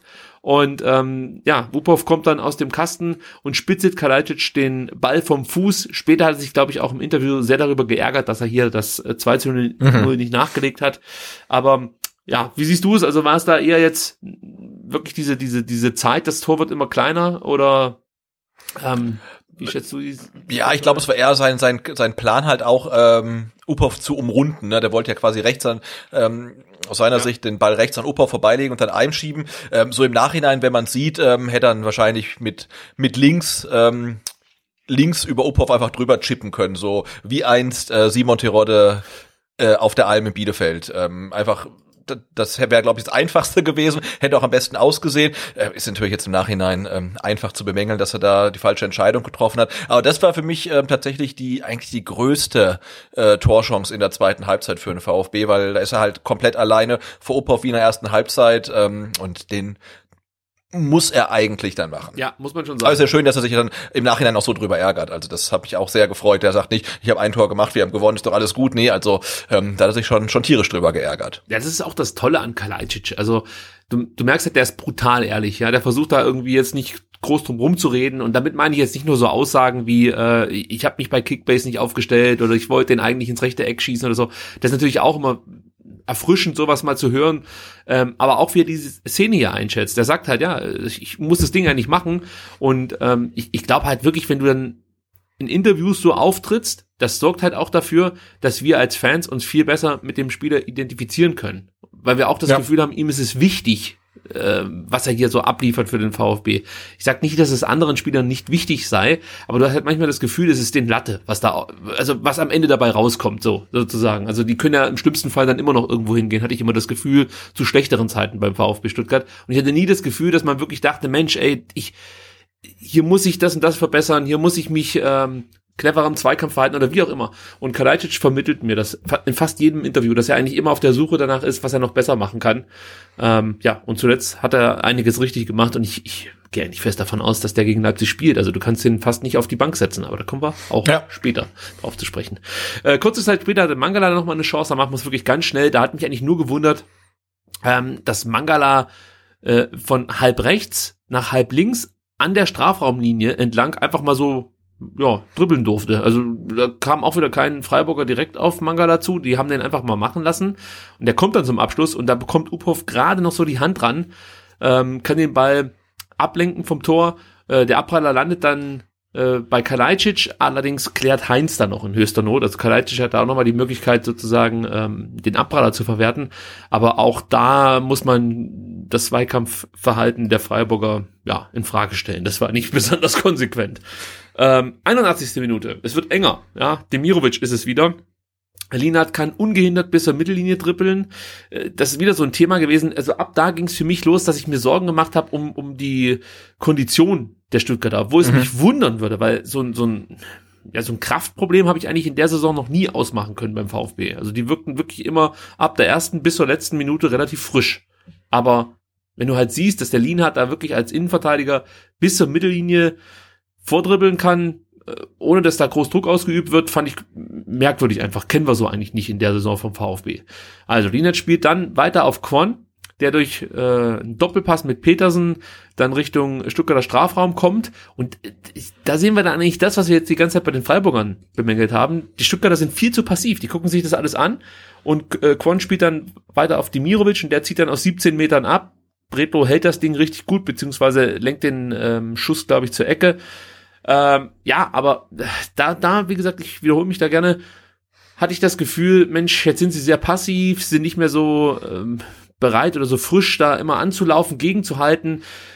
Entweder haben sie jetzt ein bisschen Schiss, dass sie das Ding noch aus der Hand geben, ja, und dass das so ein bisschen lähmt, oder ist halt einfach der Tank leer gewesen? Wie, wie schätzt du da die, ähm, ja, den Fitnesszustand der Mannschaft nach zwei englischen Wochen ein? Äh, ja, ich weiß es auch gar nicht, dass man keine Kraft mehr hat, äh, deine Gegner anzulaufen, aber mit äh, zunehmender Erschöpfung ähm, ist es ja auch eine mentale Sache und du musst ja auch sehen, äh, die Situation erstmal richtig einschätzen und wissen, hey, äh, ich muss den jetzt anlaufen, den kann ich kann den halt nicht noch weiter dribbeln lassen und vielleicht hast du sogar noch ähm, die Kraft in Beinen und die nötige äh, Fitness auch noch, ähm, aber du siehst es quasi nicht oder du schätzt die Situation falsch ein. Und ich glaube, da, da kam halt beides zusammen. Einmal ähm, ja eine gewisse Erschöpfung nach ähm, 80 Minuten intensivem Spiel und das muss man auch sagen, wir haben die Standprobleme schon ähm, angesprochen und der Rasen ist halt auch nicht im besten Zustand. Also klar, es müssen beide Teams drauf spielen, ähm, aber es sah jetzt schon so aus, als ob das jetzt nicht unbedingt das leichteste ist, äh, auf einem nassen Rasen dann da zu spielen. Und ja, und dann kommt vielleicht auch noch ähm, dazu, dass die Konzentration dann einfach nach so vielen Spielen ähm, ein bisschen leidet, dann kurz vor Weihnachten, du weißt, hey, dann ist halt bald Urlaub und auch wenn er nur kurz ist. Also ich glaube, da kam halt alles zusammen, aber es war einfach die nötige äh, Frische in Beinen, aber auch im Kopf. So wäre meine Interpretation. Ja ja, ich, ich gehe auch mal davon aus, dass es dann vielleicht der ein oder andere schon gedanklich abgeschlossen hat mit der Saison und keine Ahnung. Also es ist, es, ich, ich hoffe einfach, dass das jetzt einfach nur die letzten zehn Minuten so waren äh, und wir jetzt zum Beispiel gegen Leipzig sollte es da vergleichbare äh, äh, ich sag mal, Angriffswellen der Leipziger in der Schlussphase geben, dass der VfB da nicht ähnlich passiv wird wie jetzt gegen Freiburg. Aber ich gehe nicht davon aus. Äh, 83. Minute hat Endo nochmal eine gute Chance. Da zieht er aus 18 Metern ab. Das war echt ein guter Schuss, den Uphoff äh, mhm. zur Ecke abwehrt. Äh, und in der 88. Minute gibt's dann wirklich diese absolute Mega-Chance für Demirovic. Ähm, und auch hier wieder ganz, ganz schlecht verteidigt vom VfB. Müssen wir ganz kurz dann auch noch ausführlich besprechen, weil da so viel ja. schief gelaufen ist. Äh, das muss erwähnt werden. Also ich fasse erstmal grob zusammen. Schmidt schlägt einen Freistoß von halb rechts Richtung Strafraum und über Petersen, Kwon und Linat kommt der Ball zu Demirovic. Der köpft völlig unbedrängt aus acht Metern über das Lattenkreuz. Und wenn man sich die Szene dann Frame für Frame anschaut, sieht man, ah, Endo muss gegen Petersen definitiv das Luftduell annehmen. Das kennt man so von Endo nicht, dass er einfach auf dem Boden stehen bleibt. Hier war es aber so, ja. Also eigentlich steht Endo sogar besser zum Ball als Petersen, geht aber nicht hoch in den Luftzweikampf und ähm, so kann Petersen ähm, ja den Kopfball relativ ungehindert Richtung Quon bringen und der hat relativ viel Platz, ja, weil Schulinov nicht sofort Richtung äh, sich Richtung Quon orientiert. Also der steht halt im Strafraum frei rum. Und Schulinov steht ein paar Schritte von ihm weg. Das, das ist in der 88. Minute steht 1 zu 0 im Pokal, weiß ich nicht. Also da kann man entschiedener gegen vorgehen. Ja, wenn du verstehst, was ich meine. Und dann äh, ja. kommt Sosa gegen Linard auch nicht in den Zweikampf. Sieht ähnlich ähnlich aus wie zuvor bei An äh, Endo und, und Petersen. Auch, auch Sosa geht nicht richtig hoch zum Kopfball, ist auch nicht besonders gut. Stenzel überlässt dann im Zentrum so interpretiere ich das, Demirovic Mangala. Also eigentlich steht Stenzel bei Demirovic, geht dann Richtung 5-Meter-Raum, der Herr Stenzel.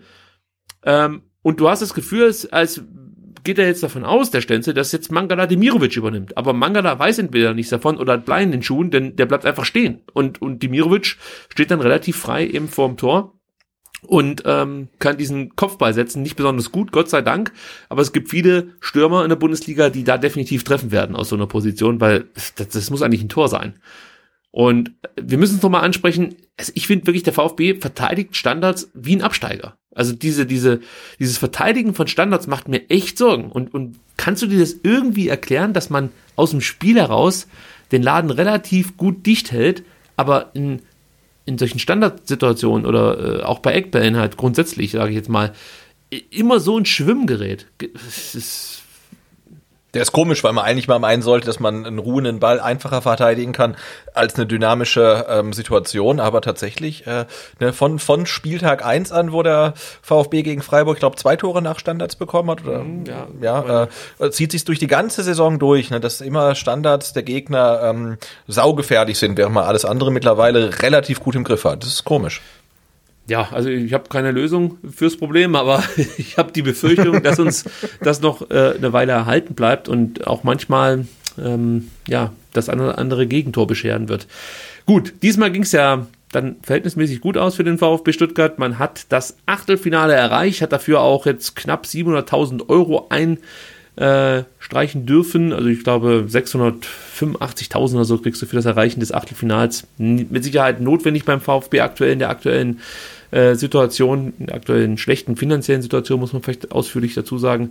Ähm, ja, die Auslosung fürs Achtelfinale wird am 3.1. stattfinden und gespielt wird dann am 2. oder 3. Februar, je nachdem, gegen wen es geht und ähm, ja, was sich dann die DFL und der DFB sich so ähm, überlegen, was die, was die Ansetzung angeht.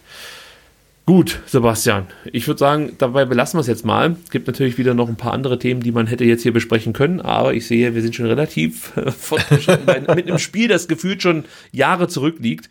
Deswegen kommen wir am besten jetzt direkt hier mal zur Punktevergabe in Sachen Spieler der Saison.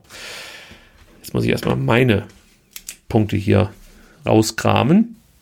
Habe ich inzwischen gefunden und kann dir sagen, auf Twitter gibt es ein sehr eindeutiges Votum. 191 Stimmen holt, na, du wirst es nicht erraten, Weidemar Anton. Oh, okay. Ach, überrascht dich wirklich? Äh, ja, also wenn es jetzt einen Spieler gibt, der wirklich mit weitem Abstand gewonnen hätte, hätte ich fast eher auf Kalajdzic ähm, gesetzt als Matchwinner. Ähm, aber ja, Anton hat es auf jeden Fall verdient. Na, pass mal auf, wer auf Platz 2 kommt. Wataru Endo. Oh. Ja, also wieder kein Kalajdzic. Ja. Und auf Platz 3 ist auch kein Kalajdzic. Da ist Orel Mangala mit einem Punkt dann äh, von den Twitter-Usern.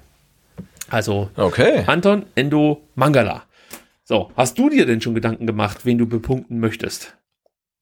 Ähm, ja, ich äh, bepunkte insgesamt vier Spieler und ähm, jeweils zwei Punkte bekommen von mir ähm, Waldemar Anton und natürlich Matchwinner ähm, Kalajdzic, einmal weil er das 1-0 so wunderbar erzielt hat und dann weil er halt wirklich auch äh, defensiv ähm, erstens hinten gut ausgeholfen hat und ähm, aber du hast es angesprochen, sich auch immer wieder ins Mittelfeld hat fallen lassen, wenn man sich mal seine Heatmap anguckt, also der war auch wirklich viel in der eigenen Hälfte unterwegs, also ein ganz ganz fleißiges Spiel von ihm, aber trotzdem halt das entscheidende Tor geschossen. Also zwei Punkte Waldemar Anton, zwei Punkte Sascha Kalajdzic ähm, und dann bekommt noch einen Punkt von mir, ähm, äh, natürlich Wataru Endo. Und einen Punkt bekommt von mir aber auch Gonzalo Castro, weil ich den ähm, gerade in der ersten Halbzeit da auf rechts äh, sehr, sehr präsent fand und äh, ich finde, er hat ein richtig gutes Spiel gemacht. Ich schau mal gerade ähm, bei unserem Voting auf Twitter, wie viele Stimmen Castro da bekommen hat. Vier, okay. okay. Äh, nicht so viele. Äh, Stenzel Nein. hat noch ähm, einige bekommen. Der hat es aber nicht in, in die Top 3 geschafft. Aber Stenzel muss man, glaube ich, auch nochmal erwähnen, weil der auch ja. eine sehr, sehr gute Partie gemacht hat. Sowieso, es gab so viele Spieler, die ich hier noch erwähnen hätte können. Ich habe ja so ein äh, in unserem Outliner so, ein, so eine Position, die nennt sich erwähnenswerte Spieler. Und da stehen eins, zwei, drei, vier, fünf, sechs, sieben, acht Spieler drin. ich, ich, keine Sorge, ich verschone euch jetzt mit dem, was ich da alles noch dazu geschrieben habe. Aber ich kann sagen, dass der Stenzel da auch auftaucht. So, ähm, ich gebe Anton drei Punkte, Mangala zwei Punkte und Endo einen Punkt. Das ist meine Punktevergabe. Ähm, ja, also ich schließe mich da fast den Twitter-Leuten an, ähm, tausche nur Mangala mit Endo. Ähm, aber das war gerade von diesen beiden ein hervorragendes Spiel. Aber was Anton da gezeigt hat, ist wirklich atemberaubend gewesen. So, Sebastian, jetzt haben wir noch was hier vor mit euch. Und zwar ist es ja heute sozusagen die die Jahresendausgabe. Und da guckt man ja dann gerne mal zurück und schaut sich so ein paar Statistiken an. Da kommen wir ganz zum Schluss noch dazu. Aber wir können jetzt auch mal ähm, auf die Statistiken zum Spieler der Saison blicken. Ähm, Im Fanradio haben wir ja schon gesagt, wie der aktuelle Zwischenstand aussieht. Ähm, ja, hier habe ich die Statistiken.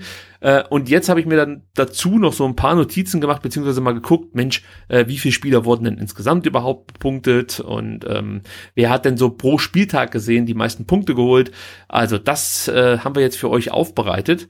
Und ähm, erstmal interessant, jetzt habe ich wieder hier diese, diese Ding verloren, diese, diese Statistiken. Mensch, wo habe ich sie denn jetzt? Ja, so, deswegen lamentiere ich hier so rum. So, jetzt habe ich's. Also erstmal mal interessant, äh, insgesamt wurden 20 Spieler bepunktet.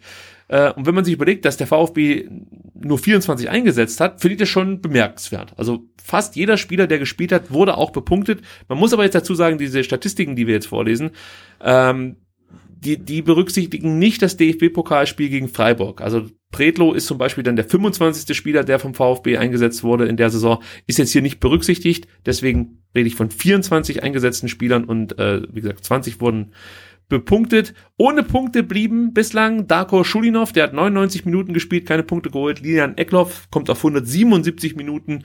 Äh, Momo Sissé hat ja gegen Freiburg 12 Minuten bekommen, aber keine Punkte. Und Hamadi Al-Gadoui hat in seinen 34 Einsatzminuten auch keine Punkte holen können bei unserem Spieler der Saison. So, Sebastian, jetzt, was willst du zuerst wissen? Äh, Gesamtpunktzahl, wer da vorne liegt? Twitter, du oder meine äh, vergebene Punkte? Äh, fang mal mit, mit Twitter bitte an. Twitter. Also, bei Twitter sieht es wie folgt aus. Auf Platz eins liegt Wataru Endo mit 12 Punkten. Zusammen mit Silas Wamangituka logischerweise ebenfalls dann mit 12 Punkten. Dann kommt Gregor Kobel mit 11 Punkten, Orel Mangala mit 10 Punkten und ähm, Sascha Kalajdzic und Borna Sosa jeweils mit 7 Punkten. Bei mir sieht so aus, ich ähm, habe Silas auf Platz 1 äh, gerankt. 15 Punkte hat er von mir bekommen. Wataru Endo bei mir auf Platz 2 mit 12 Punkten. Mangala auf Platz 3 mit 10 Punkten. Dann Kalajdzic mit 9 Punkten. Und Kobel mit 8 Punkten. Auch bei dir, Sebastian, ist Silas Wamankituka auf Platz 1 mit 14 Punkten. Dann kommt Wataru Endo mit dann doch schon einem großen Abstand. 9 Punkte hat der nur bekommen von dir. Überrascht dich das ein bisschen? Ja, schon. Ja, ja, ist bei mir aber auch so, dass ich dachte, Mangala hat bei mir locker 20 Punkte bekommen. Also wenn du mich gefragt ja, ja, hättest, ohne dass ich gucke, hätte ich gedacht, 20 Punkte ist aber nicht der Fall. Äh, machen wir weiter bei dir. Gonzales kommt dann mit 8 Punkten. Und das ist Und haben wir jetzt zum ersten Mal, ne? Genau, ja. das wollte ich gerade sagen. Weder bei Twitter noch bei mir Nico Gonzales ähm, in den Top 5. Borna Sosa mit 8 Punkten, Marc Oliver Kempf mit 7, Kalajdzic mit 7 und Kobel auch mit 7 bei dir. So, das führt dazu, dass wir jetzt äh, im Gesamtranking folgenden Zwischenstand vermelden können. Und den nächsten Zwischenstand bekommt ihr nach dem 34. Spieltag, ja, damit die Spannung erhalten bleibt. Deswegen, wenn ihr jetzt mitschreibt, dann könnt ihr euch sozusagen selber zu Hause äh, Woche für Woche die Spieler der Saisontabelle äh, vervollständigen. Also, Silas führt aktuell mit 41 Punkten auf Platz 1. Dann kommt Wataru Endo mit 33 Punkten. Dann Orel Mangala mit 26 Punkte. Gregor Kobel mit 26 Punkte und Sascha Kalajdzic mit 23 Punkte. Irgendeine Überraschung dabei für dich? Mm, nee, nicht wirklich. So, und dann habe ich geschaut, welcher Spieler oder wie wurden denn die Spieler, oder anders, wie viele Spiele haben denn die einzelnen Spieler absolviert und wie oft wurden sie in diesen Spielen bepunktet? Ja? Und da war interessant, dass äh, insgesamt gesehen Orel Mangala 13 Spiele absolviert hat und zehnmal bepunktet wurde. Also das ist echt ein, ein starker Wert, würde ich mal sagen. Also mhm. äh, 13 Mal spielen, 10 Mal Punkte holen, stark. Danach kommt Marc Oliver Kempf, der ja jetzt auch nicht weit oben gelandet ist, aber trotzdem hat er in 14 eingesetzten Partien neunmal Punkte geholt. Wataru Endo hat äh, achtmal Punkte geholt, auch 14 Partien und ähm, Kobel und Silas haben beide auch jeweils 14 Spiele absolviert und konnten siebenmal Punkte holen auf Twitter, um das noch mit reinzunehmen, ähm, war es Mangala, der 13 Partien absolviert hat und sechsmal Punkte holte. Kobel 14 Partien, sechsmal Punkte holte. Ja, nicht schlecht. Und bei dir, mhm. was schätzt du, wen hast du am häufigsten oder am regelmäßigsten bepunktet? Ähm, ich hätte jetzt äh, auf Silas getippt. Richtig. Silas bekommt von dir, also 14 Partien, siebenmal Punkte und dann überraschend Borna Sosa. Zehn Partien gemacht mhm. den VfB, fünfmal von dir Punkte bekommen. Das überraschend, finde ich. Das ist echt überraschend, ja. Ähm, Endo 14 Partien, 5 Punkte. Ja, dann dröselt so ein bisschen aus. Äh, bei mir ist Mangala auf der 1, 13 Spiele absolviert. Ich habe ihm siebenmal Punkte gegeben und dann kommen Endo und Silas. Ähm, ja, das äh, So viel dazu. Und dann habe ich mir noch angeschaut, wer eigentlich pro Spielminute die meisten Punkte gesammelt hat. da wird es jetzt natürlich jetzt sehr kleinteilig, ist ja klar. Aber trotzdem ist da äh, Nico Gonzalez auf Platz eins. Nico Gonzalez holt pro Spielminute die, Minute die meisten Punkte mit 0,04 Punkte pro Spielminute.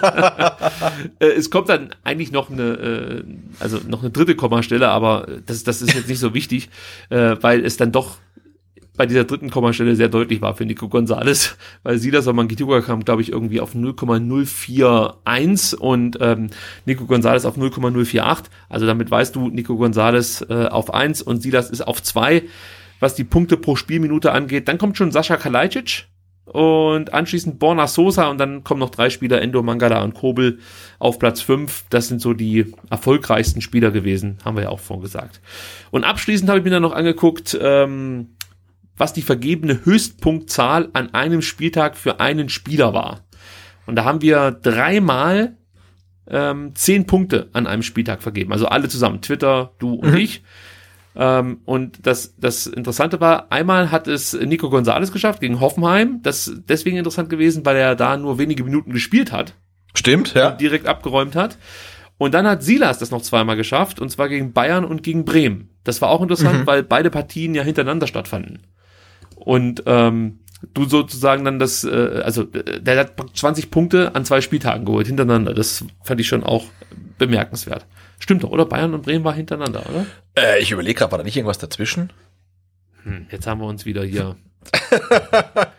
Weil Bremen war doch relativ spät und zwischen, zwischen Bayern und Bremen war auf jeden Fall das ähm, Dortmund-Spiel. Äh, ja, nee.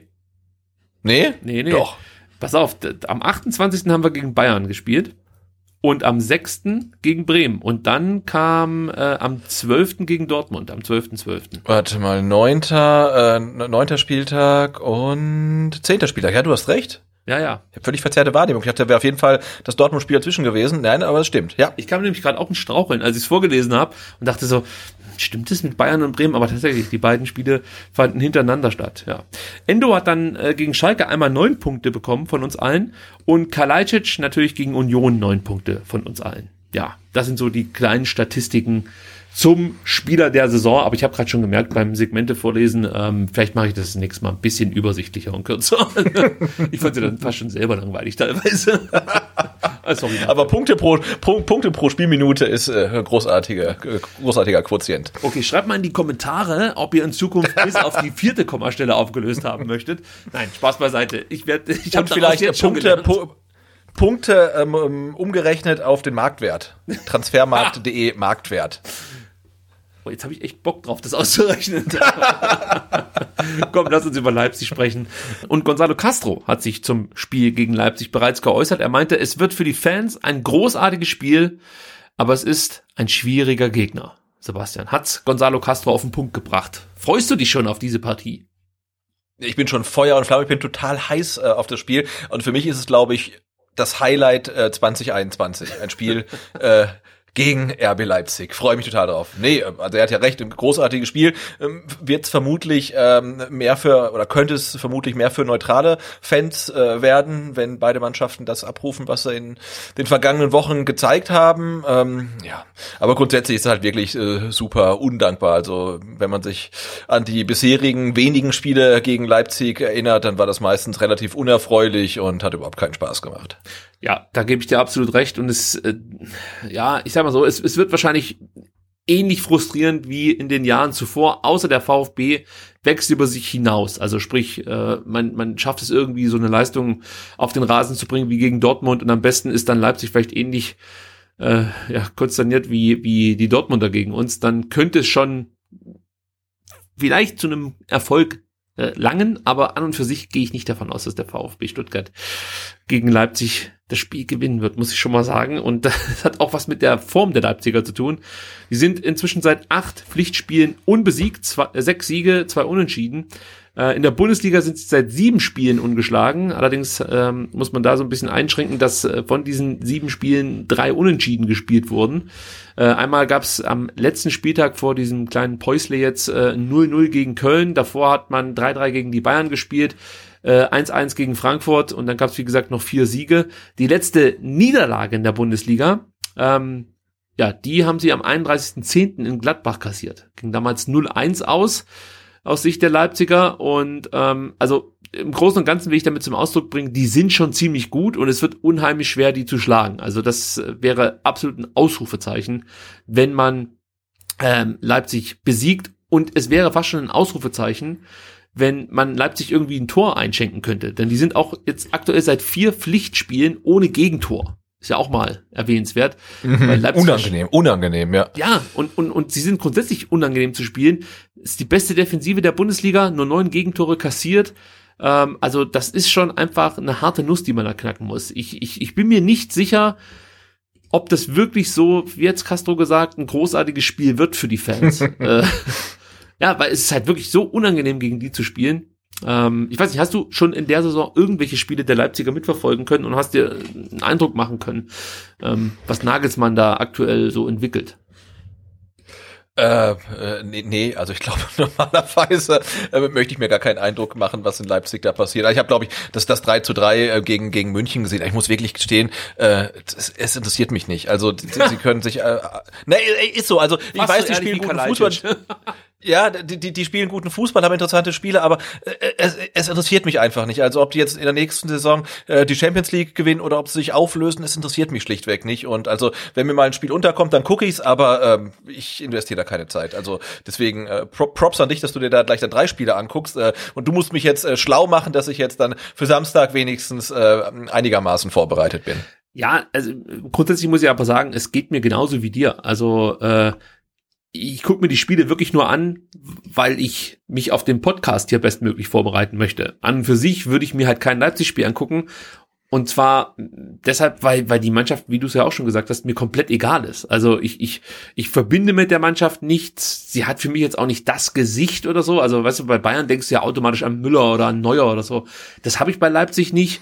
Äh, der Trainer ist nicht sonderlich sympathisch, ist zwar ein guter Trainer, gar keine Frage, aber weißt du, also da ist halt einfach nichts, was mich bei der Stange hält. Und ganz schlimm ist es ja, jetzt in der Corona-Zeit, und ähm, leider Gottes äh, haben wir das ja jetzt schon eine Weile, äh, haben wir ja viele Spiele ohne Zuschauer.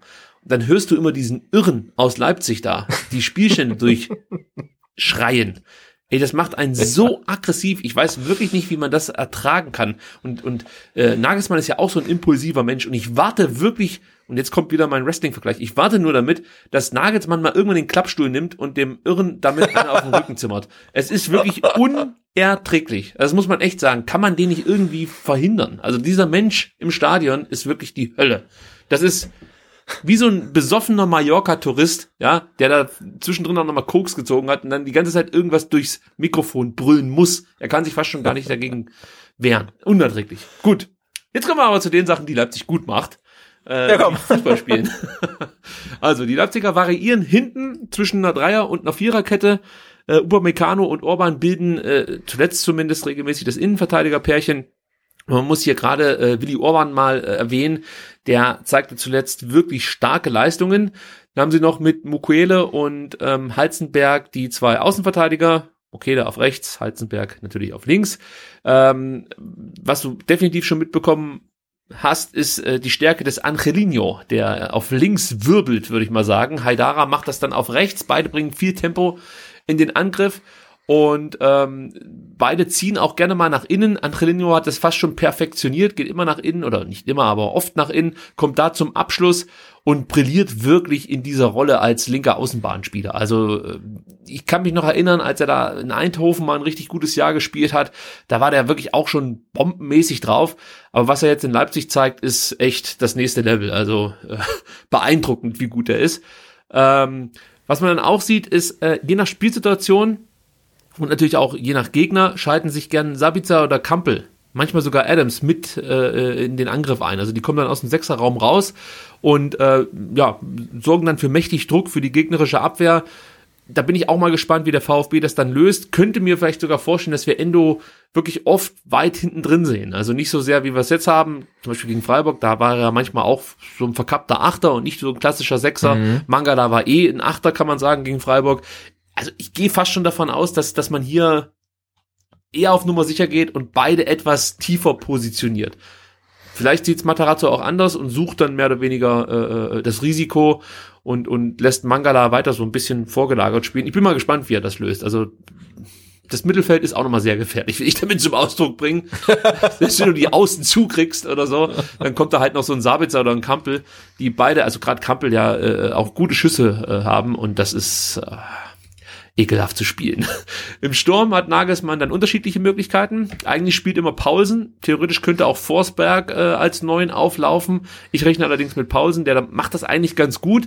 Allerdings nicht so, wie es Werner früher gemacht hat, der ja gerne in die Tiefe gegangen ist und dann mit seiner Schnelligkeit, mit seinem Tempo äh, da immer gefährlich dann vors gegnerische Tor gekommen ist. Ähm, Pausen spielst du eher, sag mal, direkt an, beziehungsweise ja, Kombinationsspiel, mal ein Steckpass und so. Ähm, da hat sich der Pausen, muss man sagen, jetzt auch ganz gut entwickelt in der Saison. Äh, war ja auch so ein Stürmertyp, da hast du immer das Gefühl gehabt, der, der kriegt einen Kork nicht so richtig aus dem Arsch. Also der ist eigentlich nicht schlecht, aber so richtig zündet er nicht. Und in der Saison habe ich schon das Gefühl, dass er ja, davon profitiert einfach, dass Werner weg ist und, und, und seine Chance so ein Stück weit nutzt. Ähm, ja, so richtig zufrieden bin ich mit ihm immer noch nicht, sage ich jetzt mal. Von, also ich, ich nehme jetzt nur das, was ich bislang von ihm gesehen habe, sage ich immer noch, das reicht eigentlich nicht, um wirklich so ein Top-Stürmer in der Bundesliga zu sein oder von mir ist dann auch ein Champions League Stürmer. Ein bisschen fehlt er noch. Vielleicht liegt es auch am Spielsystem. Ich weiß es nicht genau. Wen wir auch noch erwähnen müssen, ist Danny Olmo, äh, der immer besser wird bei Leipzig und Justin Kluivert, der aber wahrscheinlich verletzt ausfallen wird am kommenden Samstag. Ähm, aber die beiden haben in den letzten Spielen wirklich immer viel Vertikalität ins Spiel gebracht. Also äh, das sind auch zwei richtig gute Leute, die dann auch noch da vorne mit rumspringen. Ähm, ja, ich kann es nur noch mal sagen, das ist echt eine harte Nuss, Leipzig. Dazu kommt noch, dass Leipzig ein extrem gutes Gegenpressing spielt, ja, gewinnt wirklich viele Bälle und ähm, so grundsätzlich dafür, dass du als Gegner Probleme hast, das Spiel kontrolliert aufzubauen. Und das haben wir hier schon wirklich mehrfach thematisiert, dass es dem VfB eigentlich überhaupt nicht liegt. Ja, wenn man früh angelaufen wird und Druck gesetzt wird, dann macht man oft Fehler, verliert den Ball, beziehungsweise bekommt einfach oder man kommt einfach nicht so in die in die letzte äh, äh, oder ins, ins gegnerische Drittel vor. Also da bin ich mal gespannt, ob man da in den letzten Wochen dran arbeiten konnte und Lösungen geschaffen hat.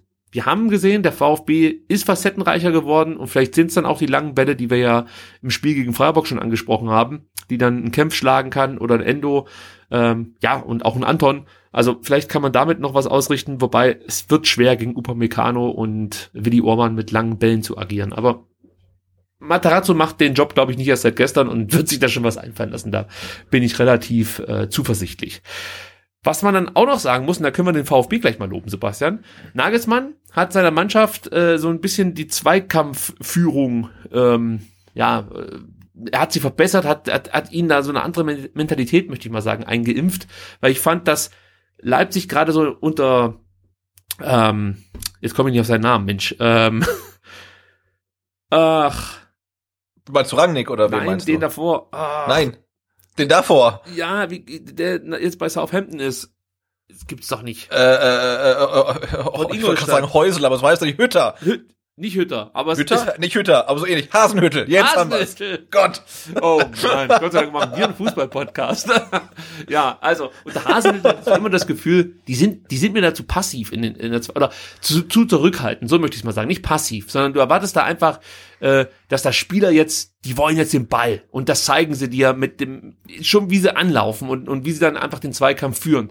Ähm, das wurde schon unter Rangnick ein bisschen besser und jetzt unter Nagelsmann richtig gut. Und in der Saison gewinnt Leipzig hinter Wolfsburg und Stuttgart ligaweit die zweitmeisten Zweikämpfe. Also nur mal das Ganze auch wieder in Zahlen hier äh, unter, unterlegt. Also Wolfsburg und Stuttgart gewinnen 1507 Zweikämpfe bislang in 13 Partien und ähm, dann kommt Leipzig mit 1483. Aber der VfB, möchte ich nochmal erwähnen, steht da vor Leipzig. Vielleicht sollte uns das schon. Ich glaube, auf Platz vier ist Wataru Endo dann wahrscheinlich. ja, fast, fast. Stimmt aber, der ist auch äh, auf Platz eins, was, was die Einzelstatistik angeht. Ähm, genau. Was, was man auch erwähnen muss, Leipzig gehört äh, mit Dortmund und Bayern zu den abschlussstärksten Mannschaften der Bundesliga. Äh, der VfB kommt übrigens direkt, direkt dahinter. Also Leipzig äh, hat ähm, insgesamt 191 Torabschüsse vorzuweisen, der VfB 186. Also es wird jetzt so ein paar Zahlen geben, wo du das Gefühl hast, hier begegnen sich zwei Mannschaften auf Augenhöhe. Äh, das ist schon interessant, ja. Also du, du denkst ja nicht, wenn du aufsteigst, dass du plötzlich äh, so in, in, im Ranking dich mit Dortmund, Bayern und Leipzig battlest, sondern Ja. gehst eher von Augsburg, Mainz und weiß ich nicht, Bielefeld aus. Also, ja, äh, lass uns bei Leipzig bleiben. Leipzig spielt sich hinter Dortmund und Bayern die meisten Chancen raus. Auch hier liegt der VfB direkt dahinter. Äh, also Leipzig spielt, spielt er sich bislang an 13 Spieltagen 85 Chancen heraus, der VfB 83. Also auch hier wieder ganz dicht beieinander. Und jetzt kommen wir zur, äh, ja, zu einer ersten Statistik, die uns Mut machen sollte, denn Leipzig vergibt zu viele Chancen. Ja, bei, der, bei der Chancenverwertung kommen sie äh, aktuell auf einen Wert von 28,2 Prozent und damit liegt man im unteren Bundesliga-Drittel. Der VfB hingegen kommt auf 31,3 Prozent äh, und liegt damit auf Platz 7. Also da könnte man vielleicht ansetzen. Also sprich, die Leipziger brauchen irgendwie zwei Chancen, um ein Tor zu erzielen. Ist jetzt ein bisschen, nee, eigentlich drei Chancen, um ein Tor zu erzielen. Und der VfB äh, vielleicht dann nur 2,9. genau, 2,7 Chancen. Also da hoffen wir einfach, äh, dass das dann für uns gut ausgeht. Ähm, ich weiß nicht, ob du es mitbekommen hast. Die Leipziger haben aber sich überlegt, dass sie in Sachen Chancenverwertung vielleicht was machen könnten, indem sie mal wieder nach harten Verhandlungen einen Spieler aus Salz Salzburg loseisen. Hast du das mitbekommen? Ja, das habe ich gehört. Da, da haben sie wieder ganz brutal gut gescoutet und irgendwie völlig überraschend jemanden in Österreich gefunden. Ne? Genau, Dominik Scho Schoboschlei ist ein Ungar. Äh, der wechselt für 20 Millionen von Salzburg nach Leipzig. Jede andere Mannschaft hätte wahrscheinlich 30 zahlen müssen, äh, aber gut, das Geld ist ja gut angelegt. Und der hat in, in Salzburg in äh, zwölf Ligaspielen zwölf Scorerpunkte gesammelt, hat auch in der Champions League gute Leistungen gezeigt und ähm, du wirst es nicht glauben, Leipzig hat sich hier gegen Arsenal, AC Mailand, Real Madrid und gegen die Bayern durchgesetzt. Ähm, Brutal. denk, ja, einfach gut verhandelt. Nicht schlecht, Hut ab. Ja. Aber das Gute für den VfB ist, dass Dominik Schoboschlei erst am 15. Spieltag eingesetzt werden darf. Das ist ja jetzt in dieser, ja, in diesem zweiten Transferfenster, jetzt in dieser Corona-Zeit so, dass ähm, zwar ab dem zweiten ersten Spieler transferiert werden dürfen, aber die sind erst ab neunten ersten spielberechtigt. Ah, okay, Ja. interessant. Äh, und, und deswegen darf zwar Schoposchlei in Leipzig wahrscheinlich dann irgendwie auf der Tribüne sitzen, aber nicht gegen den VfB spielen. Ich weiß jetzt nicht, ob das jetzt direkt ein Vorteil ist, aber das ist schon ein guter Stürmer. Also ich bin, ich bin jetzt nicht unglücklich darüber, dass er nicht spielen darf gegen Stuttgart. Ja, ich kann da auch mitleben. Ja, es, es, es ist schon nicht schlecht. Ja, und grundsätzlich muss man sagen, von der Spielanlage unterscheiden sich Leipzig und Stuttgart nicht allzu sehr. Das habe ich ja vorhin schon mal gesagt. Also beide Mannschaften suchen wirklich den direkten Weg zum Tor, spielen kurze Pässe, verlagern gern die Seite, bauen über den Sechser, Achterraum auf und, und sind wirklich abschlussfreudig. Bei Leipzig hast du das Gefühl, das ist halt irgendwie inzwischen natürlich die deutlich abgeklärtere Mannschaft, die schafft auch einfach mal ähm, so, so, so, so, also in Momenten, wo das Spiel vielleicht zu hitzig wird, können sie das so ein bisschen ähm, besser steuern, ja, also, wie soll man sagen, also die, die nutzen ihre Dominanz dann gerne auch mal aus, um vielleicht einfach den Ball laufen zu lassen, ja, also es ist nicht immer nur Chaos, sage ich jetzt mal, sondern die, haben sich da auch ein Stück weit weiterentwickelt, also das muss man schon sagen, dass, dass, dass, dass Leipzig jetzt nicht nur Chaos ist, sondern durchaus auch in der Lage ist, einen Gegner herzuspielen und dann tro trotzdem zu Chancen zu kommen, und wie gesagt, Chancenverwertung haben wir ja schon gesagt, da nutzen sie nicht jede, sonst werden sie, sonst wären sie wahrscheinlich in der Tabelle auch noch besser, als sie es aktuell sowieso schon sind, ja. Ja, und, und ach so, das ist auch noch erwähnenswert. Leipzig schlägt wirklich gefährliche Standards. Das haben wir ja vorhin thematisiert. Das ist das No. Problem des VfB. Ja.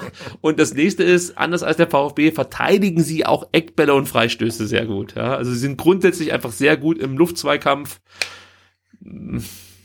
du weißt auf was ich hinaus will. Ich will es nicht aussprechen. Ich hoffe, dass ich komplett falsch liege und der VfB überraschend gewinnt. Aber alles, was ich mir so drauf geschafft habe äh, in den letzten Tagen, drei Spiele habe ich mir, wie gesagt, angeguckt, ein paar Statistiken äh, rausgesucht, deutet darauf hin, dass der VfB sich sehr schwer tun wird gegen Leipzig. Und ähm, ich nehme einen Punkt. Also mit einem Punkt bin ich absolut fein.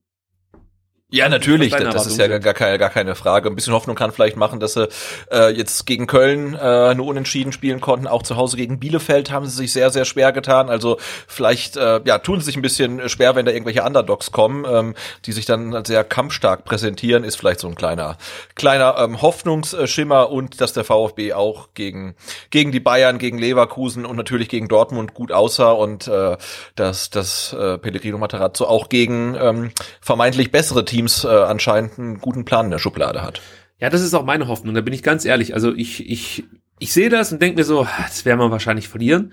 Und dann sage ich mir, hey, wir haben auch gedacht, wir haben keine Chance gegen Bayern. Wir dachten, in Dortmund gibt's nichts zu holen. Gegen Wolfsburg wird's undankbar und da werden wir auch nichts holen. Haben wir auch nichts geholt, aber es, es war eigentlich ein 0-0-Spiel. Ähm, vielleicht Leverkusen ist, auch so ein Ding halt. Ja, ne? Leverkusen. Und, und daran klammere ich mich jetzt so ein Stück weit. Und ich hoffe, ich werde nicht enttäuscht. ich rede mir die ganze Zeit ein, da gibt's nichts zu holen. Die verlieren. Aber insgesamt denke ich so, ja, aber warte mal ab. Der Materazzo, der hat bestimmt irgendwie eine gute Idee auf Lager. Äh, ich möchte hier nicht das große Thema aufmachen, Nagelsmann gegen äh, Materazzo und so, der ich habe es heute gelesen, der Lehrling gegen seinen Meister und so ein Scheiß, das interessiert mich alles nicht. Also jeder hat mal unter irgendjemanden mal irgendwann trainiert und ja, leck mir mal Arsch. Die spielen jetzt gegeneinander, haben völlig unterschiedliche Mannschaften, haben nichts mehr mit dem zu tun, was sie früher zusammen gemacht haben. Ja, komm, also da brauche ich kein großes Fass aufmachen. Das Duell ist für mich Latte. Äh, Spieler, auf die man achten sollte. Andre Ligno, habe ich vorhin schon erwähnt, ist für mich wirklich, also ich mag diesen Spielertypen grundsätzlich. Wie gesagt, ich habe das damals in, in den Niederlanden so ein bisschen verfolgt, als er da in Eindhoven durch die Decke ging. Äh, ist mittlerweile schon 23 Jahre alt, ging mit 16 Jahren von ähm, Shit, ich weiß, ich weiß nur, dass der auch mal bei äh, Girona gespielt hat als Jugendspieler, äh, aber ich weiß nicht mehr, von ah, Verein. So leichte Maffeo-Vibes, gut. Ja, genau. aber er hat sich etwas besser entwickelt, muss man sagen. ähm, ich weiß halt nur, dass er mit 16 dann äh, zu Man City gewechselt ist, wurde dann oft verliehen und äh, wie gesagt, das, das, das äh, Jahr in Eindhoven, die Saison 18, 19, das war so das Jahr, wo er komplett durch die Decke gegangen ist, wo, wo er dann vielen Sp äh, ja, Fußballfans zum ersten Mal so richtig aufgefallen ist.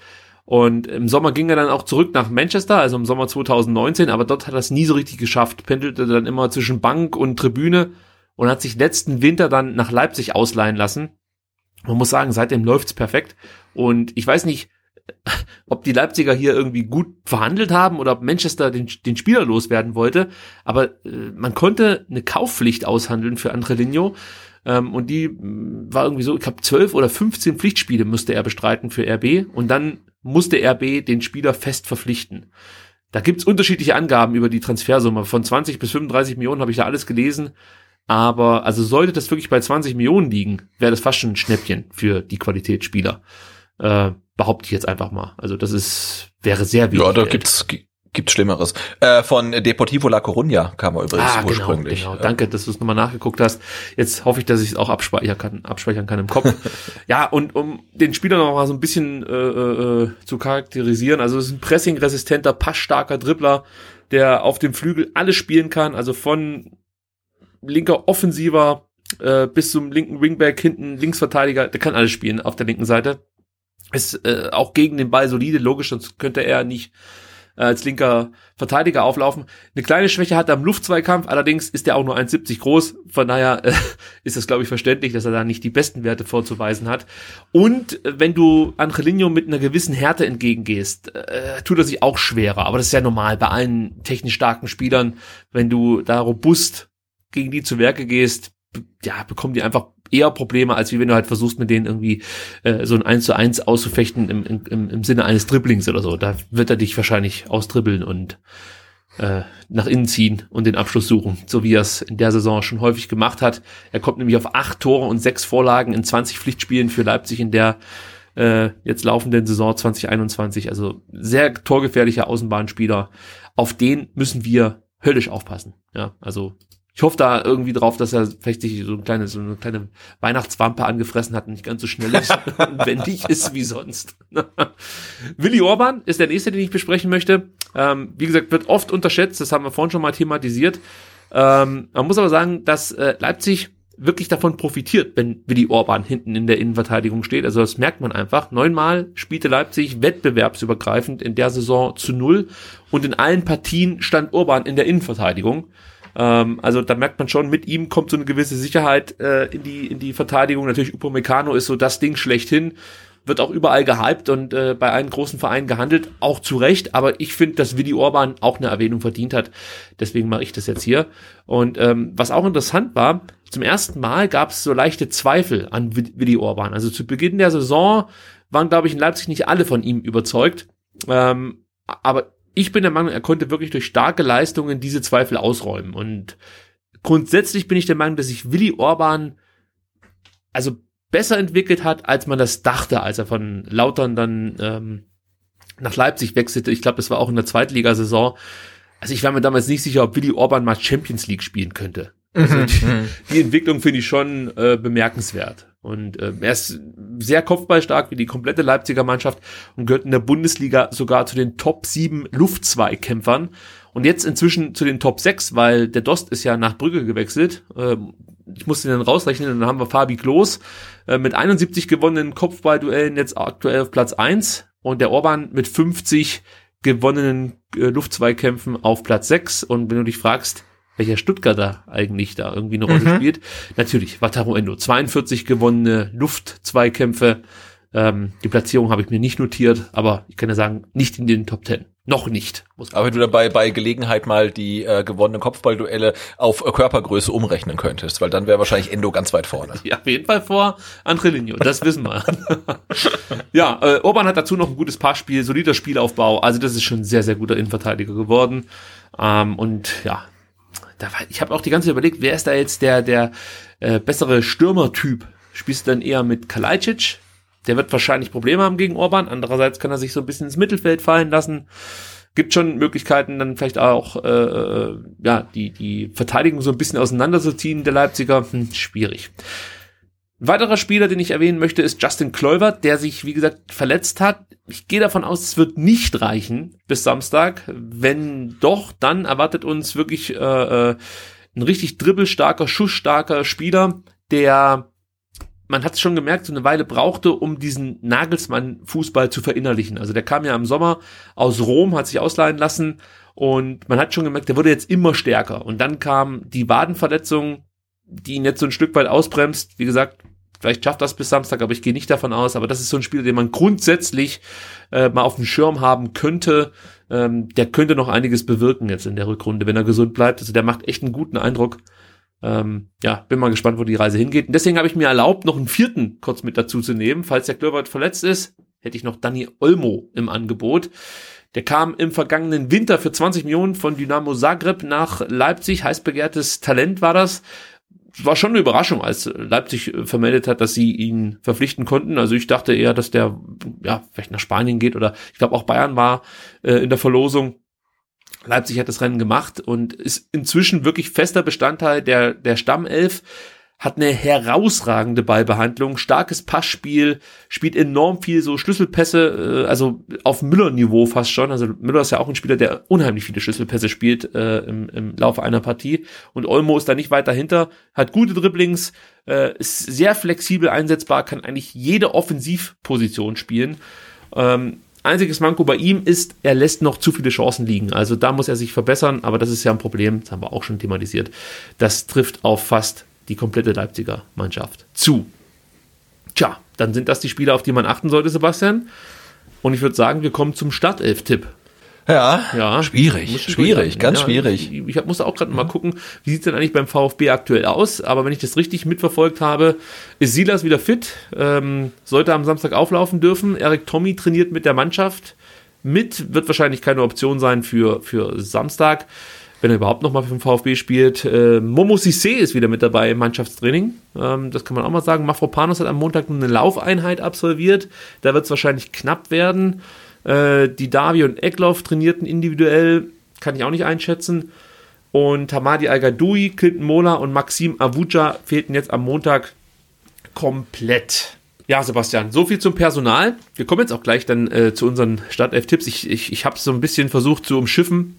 Ich muss ja erstmal auflösen, wie unser letzter Startelf-Tipp ausging. Ja, das, das Gute mal vorweg. Du hast gewonnen an diesem Spieltag. das ist gut. äh, das Aber schon, schon relativ äh, kalt erwischt worden ne, von, von der Aufstellung äh, gegen Freiburg. ja, also wenigstens den Koppack-Lieber hätten wir auf der Rechnung haben können. ja, ähm, ja äh, wie soll ich sagen? Also ich habe sechs von elf Spielern richtig getippt. Oh, oh, okay. Ja, das ist echt schon. Und ich war, glaube ich, auch nicht viel besser, vermutlich. Immerhin sieben von elf. Ja, okay. Ja, also lass uns die Auswertung übergehen und äh, wir sprechen direkt über die neue Aufstellung. Ähm, ich denke mal, wir können uns relativ schnell auf den Torhüter einigen. Das wird Gregor Kobel werden und ähm, ja, die Dreierkette hinten, machst du da irgendwie was anders als in den letzten Spielen? Stenzel, Anton Kempf war ja da immer gesetzt. Also Kempf und Anton spielen auf jeden Fall. Wir haben ja schon gesehen, wenn Mavropanos auch so kurzfristig fit wird, hat er relativ gute Chancen, äh, in den Kader, in die Startelf auch gleich reinzurutschen. Äh, und ah, da bin ich mir jetzt nicht sicher, weil ich glaube, ähm, gegen ähm, Angelino wäre es dann ja, wäre Mavropanos sicherlich der geeignetere Spieler als Pascal Stenzel. Aber die Frage ist, äh, wird er rechtzeitig fit? Hm. Das ist, das ist eine gute Frage, ob der der geeignetere Spieler wäre. Äh, es ist halt die Frage, wie, wie Materazzo spielen lässt. Wenn du auf Nummer sicher gehst und mit Sosa spielst und dann immer wieder zur Viererkette, also diese situative Viererkette spielst, dass Sosa hinten zurückrutscht, dann mit zwei Innenverteidigern, Anton Kempf, dann macht es natürlich mehr Sinn, mit Stenzel zu spielen, der dann als Rechtsverteidiger rausrutscht. Weißt du, ich meine? Vielleicht besser als wie mit Mafropanos, ja, ja, ja. der ja eher so ein Halbverteidiger bzw. Innenverteidiger ist. Auch Rechtsverteidiger spielen kann. Das ist jetzt nichts, was er nicht, was er nicht könnte. Also das traue ich ihm schon zu. Äh, aber ich, ich für meinen Teil gehe mit Stenzel, Anton Kempf, weil ich der Meinung bin, du bist dann flexibler in der Kette. Also Stenzel ist halt ein Spieler, der, der kann ja wirklich dann vom Halbverteidiger zum Rechtsverteidiger und selbst äh, zum Sechser äh, eigentlich alles spielen. Und, und ich, ich glaube, du bist ein bisschen flexibler mit Stenzel hinten drin. Aber tempotechnisch, ja, Mafropan schwierig, echt schwierig, ja. Aber ich gehe mit Stenzel, Anton Kempf. Ähm, komm, ich mach dann Kempf, Anton, Mavropanos als Dreierkette hin. Aha, Sebastian, jetzt wieder wahrscheinlich den Sieg festmachen gegen mich. Ja, ich wünsche viel Glück. Äh, Doppel 6 ist klar. Mangala Endo. Ich denke mal, das wird bei dir auch so sein. Ja. Ähm, und dann geht's weiter im Mittelfeld. Äh, Silas ist wie gesagt fit. Spielt er bei dir auch? Äh, ja, klar. Okay. Bei mir auch. Silas. Und links, sage ich auch, spielt, spielt, äh, spielt Sosa. Ah, okay. Da habe ich nämlich Gonzales. Ich spiele links mit Gonzales. Nee. Und im Zentrum habe ich mich für Castro und Klimowitz entschieden. Ja, tendiere ich auch zu. Ich überlege, ob ich eventuell sogar mit äh, Castro und Förster spiele, weil Förster hat sowohl gegen die Bayern wie auch gegen Dortmund gestartet. Ja, ja, ja, das stimmt. Und er ist halt immer so die, die Safety-Variante. Gegen Dortmund äh, von Beginn Gegen Dortmund, ne? Ja. Ähm, ich sag, äh, ach komm, ich sag Castro und Klimowitz. Ich, da gehe ich, da gehe ich dann mit. Okay. Ja, bei Förster mache ich so ein kleines Fragezeichen dahinter. Man hat schon immer gemerkt, der ist wahnsinnig bemüht, da möchte ich gar nichts sagen, aber ja, es ist. ja, lass. Ja, genau. Es ist alles solide, aber es ist. Es fehlt immer noch so ein Tick. Ja. Gut, das, das thematisieren wir vielleicht ein anderes Mal. Machen wir einen Förster-Schwerpunkt. Kalajdzic bei mir im Sturm, bei dir dann wahrscheinlich Gonzales. Ja, so ist es, genau. Sascha muss leider auf die Bank, ähm, aber der kommt natürlich dann im Verlauf des Spiels. Auf jeden Fall. Ja, ja, ich habe mir auch zuerst gedacht, dass ich Gonzales äh, in den Sturm stelle und mit Sosa spiele. Und dann dachte ich mir halt, okay, Sosa hat in den letzten Partien nicht so gut gespielt. Ja? Vielleicht war er auch ein bisschen müde. Ähm, aber Kalajdzic hat, Kalajdzic hat halt abgeliefert. Und wenn ich jetzt die Wahl habe, würde ich, glaube ich, eher erstmal mit Kalajdzic anfangen und äh, Gonzales auf links spielen lassen und dann anpassen äh, zur Halbzeit oder nach 60 Minuten, wenn es noch möglich ist. Nicht, dass dann irgendwie schon das Spiel durch wäre oder so. Äh, ja, du hast halt angesprochen, dass Sosa ist halt der perfekte Mann, um halt aus der Dreier dann diese situative Viererkette zu machen. Ja. Ähm, das kann Gonzales halt einfach nicht so gut, weil ihm da die Defensivfähigkeiten äh, fehlen, die bei Sosa sich jetzt ja auch äh, weiterentwickelt haben. Und ja, das hat ja bislang wirklich richtig gut funktioniert, dass dann aus der äh, Dreier eine, eine Viererkette wird mit Sosa und dann bei längerem Ballbesitz des Gegners mit einem zurückrückenden Silas dann sogar eine Fünferkette. Ähm, und das System ist, glaube ich, relativ stabil und ich kann mir nicht vorstellen, dass äh, Materazzo darauf darauf verzichtet gegen so einen Gegner. Ja, wir werden es dann erfahren am äh, Samstag. Äh, soll ich nochmal was ändern? Bringt schon gute Argumente vor. Aber nee, komm, wir lassen so, wie wir es gesagt haben. Ich gehe mit Gonzales auf links, du mit Sosa. Wir sind gespannt. Ja. So, dann kommen wir zum Transfermarkt. Endlich mal wieder Transfer-Updates. Mensch, äh, darauf haben wir alle gewartet. Ähm, aber ganz so detailliert wie im Sommer werden wir es jetzt nicht machen, weil es eigentlich auch gar nicht so viel zu berichten gibt. Äh, die erste Nachricht, die man kurz besprechen kann, Sebastian, ist, ähm, was ist mit Erik Tommy? Ja, also da hört man jetzt, Hamburg hätte Interesse. Äh, Im Sommer waren es auch einige Vereine, die wohl Interesse hatten an Erik Tommy. Ganz am Schluss war Dynamo Moskau und Lokomotive Moskau und äh, gefühlt jeder Moskauer Fußballclub interessiert an Erik Tommy, weil er irgendwie eine kasachische, kasachische Mutter hat oder so. Also da gab es ja ganz komische. Wobei das glaube ich auch auch ein Gerücht ist, genau. was sich hartnäckig hält, aber auch nie, nie bestätigt wurde. Ne? also wir können festhalten, Erik Tommy ist jetzt wohl angeblich ein Kandidat beim HSV. Also wie siehst du es denn? Ist Erik Tommy jemand, den du gerne noch mal hier in Stuttgart sehen wollen würdest, oder sagst du, komm, wenn wenn die Summe passt, dann geben wir den ab? Ist denn da, ach, da, da ist ein, ähm, ein Kauf ähm, äh, im, im Visier. Ich dachte, das klang irgendwie alles so nach Laie. Also weil ihn jetzt mal ja, für die Rückrunde nach Hamburg zu, zu verleihen, fände ich super. Ähm, aber ah, ihn so komplett verkaufen, hm, würde ich, würde ich eher nicht. Also ich würde ihn schon noch mal gerne äh, sehen, weil wir hatten ja ihn, also ihn im VfB-Trikot noch mal sehen, denn wir hatten ja vor der Saison gesagt, eigentlich ist Erik Tommy unsere einzige Hoffnung. ähm, und dann verletzt er sich halt so, so, so schwer und kommt dann gar nicht mehr zum Zug und wird sich ach, vermutlich auch in der, in der Rückrunde oder in der restlichen Saison schwer tun, da ins Team jetzt reinzuspielen. Und wenn man jetzt sagen könnte, er kann in Hamburg ähm, Spielpraxis sammeln und kommt dann zurück nach Stuttgart, fände ich super. Äh, ihn jetzt fix zu verkaufen nach Hamburg, ah, weiß ich nicht. Also ich kann es bei Tommy überhaupt nicht richtig einschätzen. Ich fand die Auftritte äh, in der Vorbereitung gegen Sandhausen und ähm, vor dem Chelsea-Spiel gab es, glaube ich, noch mal eins, oder? Hm.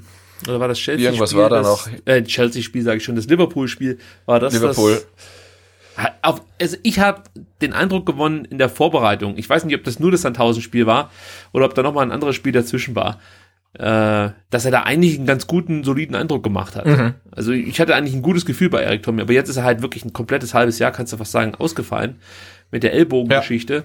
Und ich kann es überhaupt nicht einschätzen, ob der aktuell eine Möglichkeit hat, in den Kader zu kommen überhaupt erstmal. Und da bin ich bei dir. Wenn es jetzt die Möglichkeit gibt, den nach Hamburg zu verleihen, ich ich, glaube, ich würde es machen, aber ich könnte mir vorstellen, dass äh, die Hamburger, wenn sie aufsteigen, auch ein Interesse haben, Erik Tommy fest zu verpflichten. Ähm, also vielleicht gibt es da irgendwie so, so, so eine Kaufpflicht bei Aufstieg oder eine Kaufoption mhm. bei Aufstieg, irgendwie sowas. Also äh, einfach nur ein halbes Jahr werden sie den, glaube ich, nicht nehmen. Weißt du, ein halbes Jahr bezahlen, dann wieder gehen ja, lassen. Ja. Vielleicht ja, wird ja für Hamburg genauso wenig, genauso wenig Sinn machen wie für den VfB jetzt zu sagen, man holt sich einen Spieler, der ein halbes Jahr völlig raus war und der soll jetzt halt dann ja. den HSV zum Aufstieg schießen. Ja, wird ja auch schwer, weil der wird ja so oder so noch ein bisschen Zeit brauchen und ähm, klar, da wird es dann für Hamburg wahrscheinlich wenig Sinn machen, ihn jetzt dann für äh, dann grob 20 Spieltage nochmal auszuleihen. Also ich tue mich da wirklich schwer mit, weil ich zu Tommy momentan, also gefühlt ist er seit anderthalb Jahren weg, ja, auch wenn er diese Vorbereitung ja. gespielt hat, aber er war ja dann äh, das Jahr in Düsseldorf, dann kam er, hat ein paar Vorbereitungsspiele gemacht oder von mir aus eins, egal. Ähm, und ist seitdem weg vom Fenster. Und das ist das, was für mich so schwer einschätzbar macht. Wo steht Tommy? Was plant Matarazzo mit ihm? Ich kann es nicht einschätzen. Also wenn es die Möglichkeit gibt, ihn zu verleihen für ein halbes Jahr nach Hamburg, ähm, okay, dann, dann macht das. Und von mir ist auch mit Kaufoptionen, die dann dem VfB auch noch mal ein bisschen Kohle bringt. Ähm, aber bevor man ihn jetzt, sage ich mal, fast schon verschenkt, ja, äh, keine Ahnung, für ein, zwei Millionen abgibt oder so, dann würde ich ihn lieber hier beim VfB sehen, muss ich sagen. Ja, also es muss passen für beide Seiten. Ich würde mal sagen, für einen Tommy so irgendwas zwischen drei und fünf Millionen finde ich persönlich angemessen, aber wahrscheinlich in der Corona-Zeit fast schon zu viel, gerade für den HSV kann mir vorstellen, dass bei 5 Millionen kriegen die Schnappatmung, bei 3 Millionen lachen sie und bei 2 Millionen schlagen sie vielleicht ein oder so. Ja, ja vermutlich. äh, dann gibt es ein Gerücht über einen möglichen Neuzugang aus England. Über den Kollegen haben wir auch schon mal gesprochen. Ich meine, im August war das in einem Transfer-Update. Und jetzt ist es wieder schwer. Wir haben vorhin extra nochmal gegoogelt, wie man den Nachnamen richtig ausspricht. Also Fotherin Bellogan. Sebastian, habe ich es richtig ins Ziel gebracht?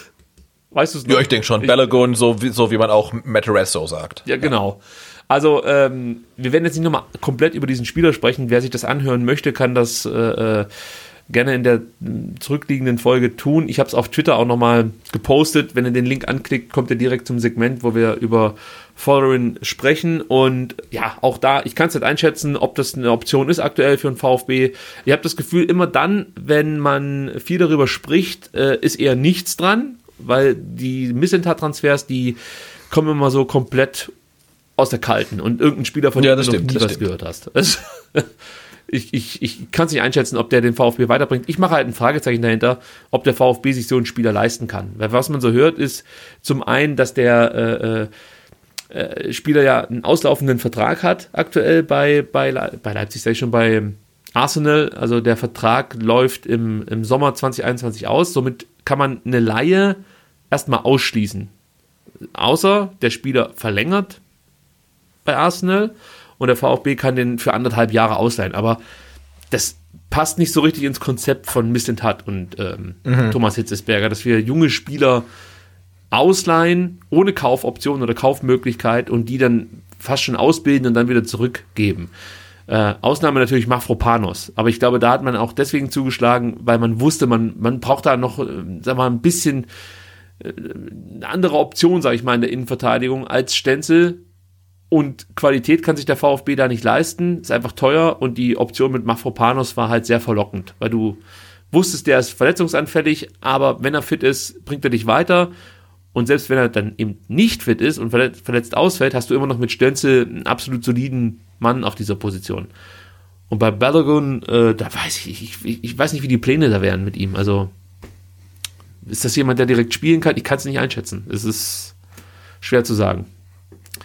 Und Sebastian, dann hast du noch ein Thema mit reingeworfen. Da habe ich mich fast schon dagegen gesträubt. Es gibt mal wieder Kedira-Gerüchte. Ich überlasse das Feld jetzt dir. Wir wollten das hier nur ganz schnell ansprechen, dass wir auch, auch dieses Gerücht auch vernommen haben, dass wir es jetzt nicht äh, dich ignorieren. Ähm, es poppt ja irgendwie alle sechs Monate auf und äh, so auch heute oder gestern, ähm, ja, äh, Semi Khedira zum VfB und da kann man sagen, äh, Eher nicht, ähm, denn er ist mit 33 zu jung fürs Präsidentenamt. Man muss 35 sein. Und ich glaube nicht, dass äh, Semi Khedira ähm, der vierte Mann ist, äh, der große Unbekannte, der fürs Präsidentenamt kandidiert und alles andere ist sowieso komplett illusorisch. Ja, also als Präsidenten würde ich ihn sofort nehmen, aber als Spieler macht es für mich auch keinen Sinn. Ich meine, wo soll der spielen? Das ist mal, wenn man vernünftig darüber redet, macht dieser Transfer null Sinn. Ja, außer du weißt, dass Mangala im, im äh, Winter gehen würde oder so. Also, und du brauchst einen schnellen Ersatz. Äh, und selbst dann passt das eigentlich überhaupt nicht in das Beuteschema von, von Sven Mislintat. Da sehe ich eher noch Ahamada, der plötzlich aufläuft, der nie eine Minute absolviert hat für den VfB in der Bundesliga und auf einmal steht er da in der Startelf und wir denken wieder, äh, was, wo kommt denn der auf einmal her? äh, nee, also Kedira macht für mich keinen Sinn. Aber gerne dann später mal im Verein, in irgendeiner Position. Gut, ähm, und dazu kommt auch noch Sebastian. Du musst den Spieler ja irgendwie genau. bezahlen. Genau, und wahrscheinlich verdient er ja in Turin nicht schlecht und wird natürlich für seinen Herzensclub ähm, auf viel Geld verzichten, wird vermutlich aber immer noch viel zu viel kosten. Und ähm, das ist natürlich gerade in Zeiten, in denen die ähm, Kassen ja komplett klamm sind, auch in Stuttgart, äh, vermutlich auch kein äh, gutes Zeichen, dann irgendwie jemanden mit einem dicken Vertrag auszustatten. Ja, das ist grundsätzlich äh, ein guter Punkt. Also aktuell wird ja über einen zweiten Gehaltsverzicht äh, diskutiert beim VfB Stuttgart. Ähm, wenn du jetzt Spieler verpflichtest, sei es durch eine Laie oder so, ich glaube, es ist echt sch schwer vermittelbar, wenn du auf der einen Seite äh, forderst, äh, beziehungsweise was ist so, dass, dass, dass Stefan Heim die Mitarbeiterin der Geschäftsstelle darum gebeten hat, auf Prämien und Teile des Gehalts zu verzichten. Ja, das soll so ungefähr eine Million Euro ausmachen, wenn sie dem zustimmen. Ich weiß nicht, wie der aktuelle Stand ist, aber jetzt gehen wir mal davon aus, die sagen, okay, bevor ich meinen Job verliere, verzichte ich lieber ähm, auf eine Prämie. Und auf der anderen Seite verpflichtest du dann ja, so einen jungen Spieler wie diesen Bellogan, ja, für, keine Ahnung, ähm, ich, ich weiß nicht, was der im Monat kosten soll, aber es ist halt einfach schwer zu vermitteln, weil du siehst ja jetzt auch nicht direkt Bedarf auf der Position. Ja, also, eben. verbessern kann man sich immer, schon klar. Aber es ist jetzt nicht so, dass wir alle sagen, ey, wir brauchen unbedingt einen Stürmer. Also eigentlich sieht es ganz gut aus. Und als Vorgriff für Nico Gonzalez wurde ja auch schon mal ein paar Mal diskutiert. Ja, äh, dann müsste es aber auch wieder so sein, dass du sicher weißt, dass der im Sommer geht. Es könnte ja auch sein, der verletzt sich jetzt irgendwie in der Rückrunde. Ja, dann hast du den, den äh, Bellogan da geholt für viel Geld. Und da hast vielleicht Nico Gonzalez noch an der Backe. Oder äh, du kriegst nicht die Summe, die du dir äh, äh, äh, erwünscht für den Spieler. Und es macht dich natürlich dann auch ein Stück weit abhängig von möglichen ähm, Transferpartnern, äh, äh, weil die wissen ja dann auch, okay, die haben sich schon einen Spieler gekauft und die, die können ja die aktuelle finanzielle Situation auch so ein bisschen einschätzen und, und, und könnten dann vielleicht auch sagen, ja, okay, ihr braucht aber die Kohle für Gonzales, ihr wollt 50, ich übertreibe jetzt mal, wir zahlen aber nur 35. Äh, also sowas könnte ja auch noch passieren. Ich, ich, es ist einfach für mich schwer vermittelbar aktuell, wenn du Mitarbeiter in Kurzarbeit schickst, wenn du Mitarbeiter äh, darum bittest, auf Prämien, auf Gehalt zu verzichten und du ja, machst dir einen spekulativen, teuren Transfer. Das ist schwierig aktuell, würde ich sagen.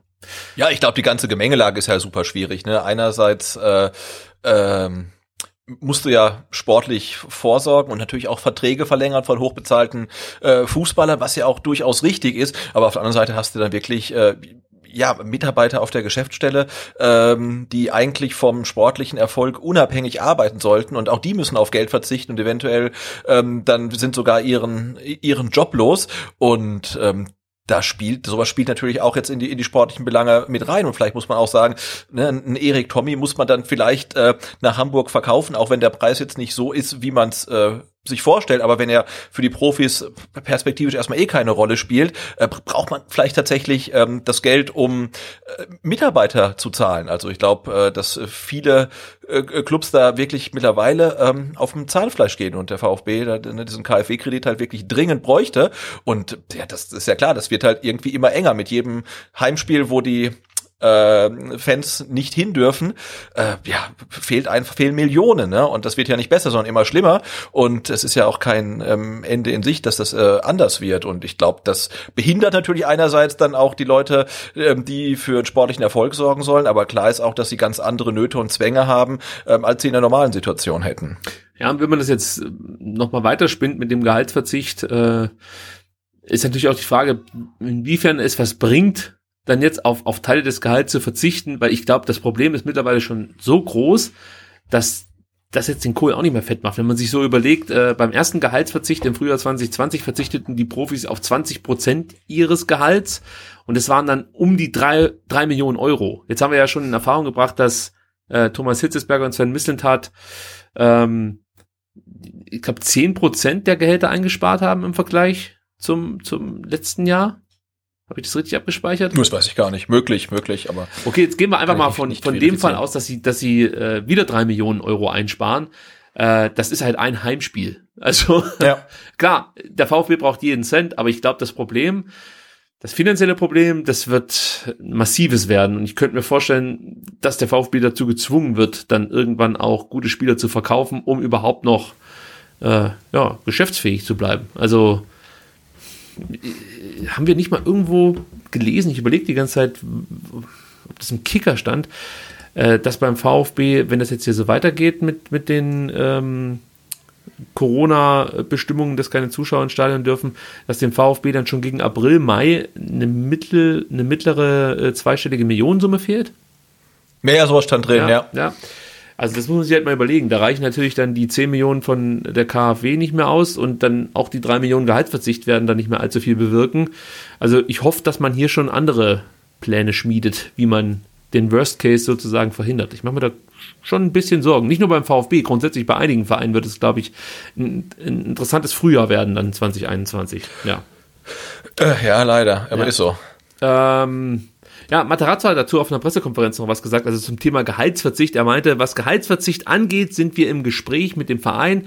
Es gibt noch keine endgültige Lösung. Wir sind auch in der Vergangenheit sehr verantwortungsvoll mit diesem Thema umgegangen und werden uns auch weiter und werden es auch weiterhin tun. Aber bis das Thema nicht geklärt ist, werde ich mich nicht im Detail dazu äußern. Also aktuell wird darüber gesprochen beim VfB.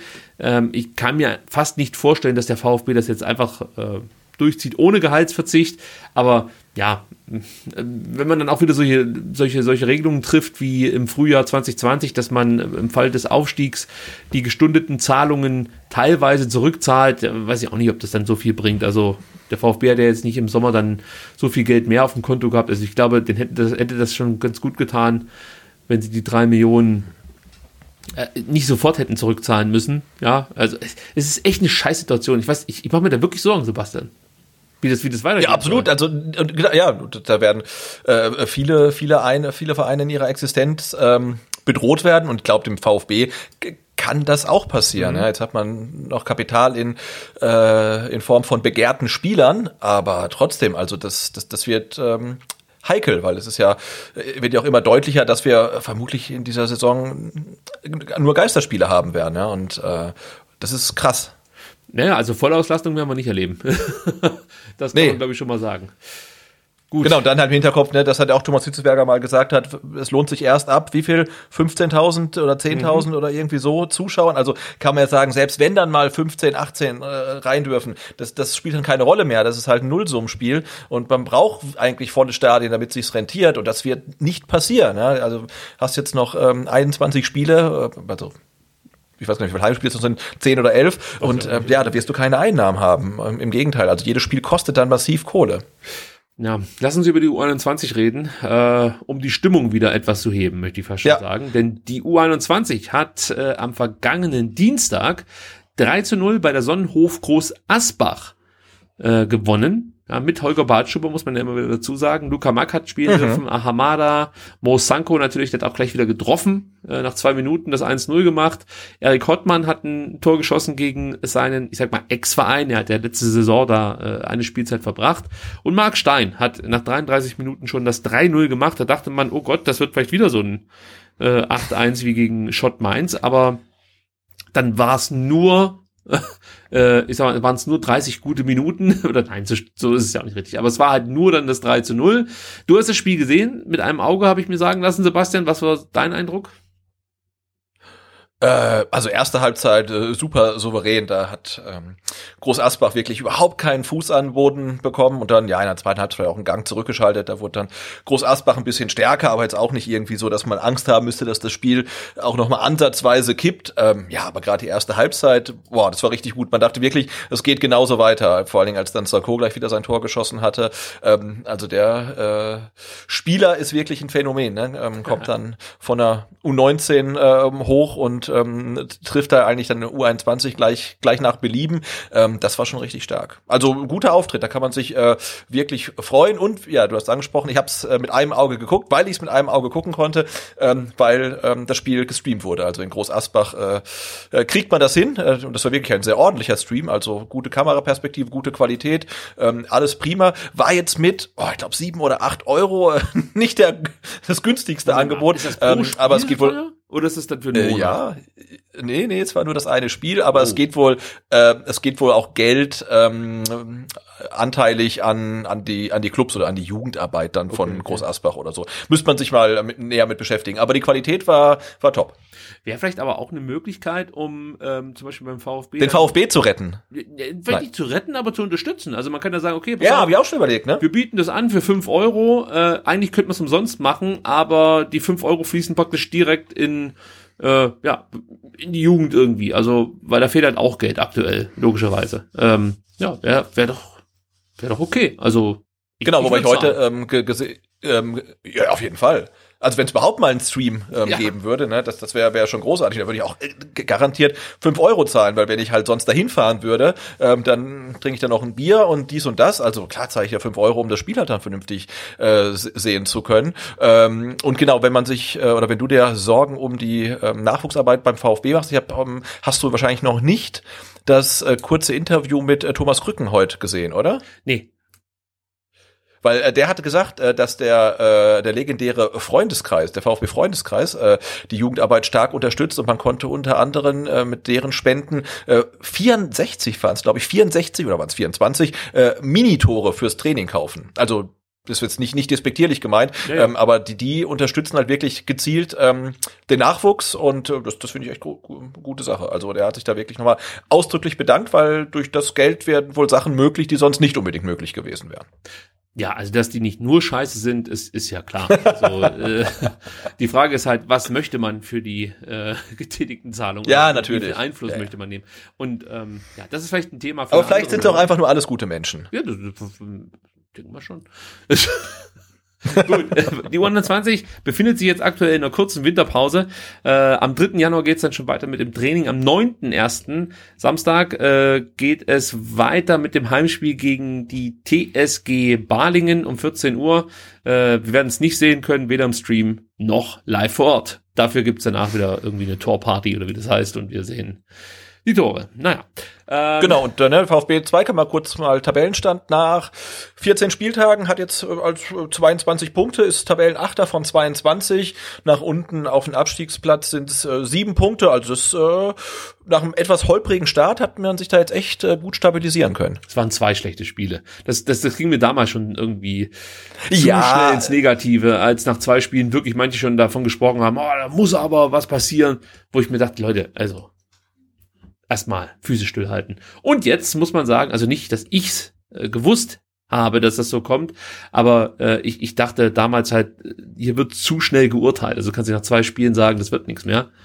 Und man sieht ja, dass es eigentlich ganz gut läuft für die U21. Freut mich. Vor allen Dingen für Frank Fahrenhorst. Also äh, du hast echt das Gefühl, wenn du Interviews von ihm liest oder auch manchmal hörst äh, auf VfB TV, der brennt so sehr für diese Aufgabe Und ich, ich glaube auch, dass es ihn, ihn ein bisschen nervt, dass äh, natürlich jetzt hier keine Zuschauer dabei sein können, die die Mannschaft anstützt, äh, äh, unterstützen und so. Ähm, ja, der kriegt auch noch seine, seine äh, Lobhudeleien direkt dann vor Ort ab. Das, das werden wir auch noch miterleben. Auf jeden Fall. Gut, ähm, Volker C. müssen wir ganz kurz noch ansprechen. Der hat ein Interview ja. gegeben und zwar der Tiroler Tageszeitung und äh, sagte da eigentlich nur einen bemerkenswerten Satz. Alles andere hat man vergessen können. Ähm, und zwar meinte er, es stimmt, die Bewerbung zum Präsidenten ist raus. Es gibt Leute, die möchten, dass ich der neue Präsident werde. Sebastian, wer sind diese Leute? Ich habe ich hab das gar nicht verstanden, dass sich die Leute an dem, an dem Zitat dann ähm, so, so aufhängen, weil für mich klang es im ersten Moment so, äh, meine Frau und meine Kinder wollen, dass ich Präsident werde. Ähm, aber das ist vermutlich eher nicht so gemeint, sondern es scheint dann tatsächlich eher Leute aus dem VfB-Umfeld zu geben, die möchten, dass er der neue Präsident wird. Und ähm, puh, also äh, ja, du hast das, das, das, den Punkt überschrieben wer möchte Volker C. als Präsidenten? Da kann ich sagen, also ich nicht, ähm, aber tatsächlich ähm, scheint es Leute zu geben, die da anderer Meinung sind. Ja, also ich fand das äh, mit Puh sehr gut beschrieben eigentlich. Also das ist für mich die perfekte Antwort auf, auf die Frage, wer möchte Volker C. als Präsidenten. Ja, also ich weiß es nicht. Also ich habe ich hab hier einfach nicht das Gefühl, dass, dass da jemand ähm, sich als Präsident bewirbt, der äh, also für den VfB brennt, ich sag mal, den VfB im Herzen trägt und ich, ich sehe auch nicht, wie er im Wohle des Vereins handeln kann aktuell, weil er ist für mich viel zu weit weg vom VfB. Äh, weißt du, also er hatte nichts mit dem VfB zu tun.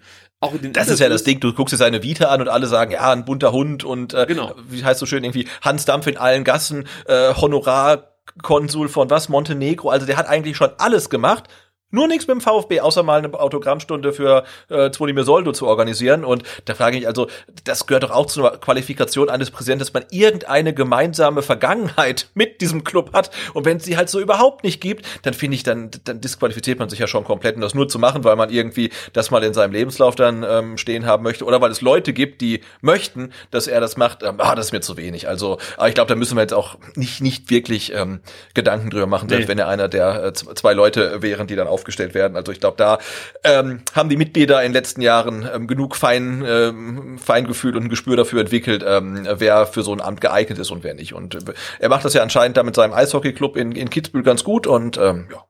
Ja, ich, ich denke mir halt gerade jetzt, wo alle davon sprechen, dass man als Präsident eher repräsentative Aufgaben einnehmen sollte. So äh, gerade dann wäre es mir halt wichtig, dass derjenige irgendwie was mit dem VfB und Fußball am Hut hat. Ja, also Genau. Wenn es nicht darum geht, ob der jetzt irgendwie eine wirtschaftliche Qualifikation mit sich bringt oder sowas. Also naja, du hast schon recht. Also warum soll man jetzt hier lang drüber sprechen, wenn zwei Leute der Meinung sind, dass das der ideale Präsident für den VfB wäre? Wir sind's nicht. Äh, wir sind's nicht, genau. Ja, also damit haben wir schon mal zwei Gegenstimmen. Kann ich schon mal sagen.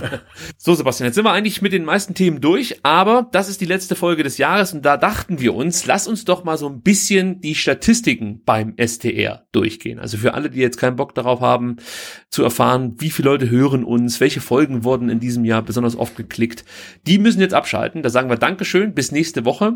Ähm, ciao. So, und Sebastian, jetzt gehen wir hier die Statistiken so ein bisschen durch.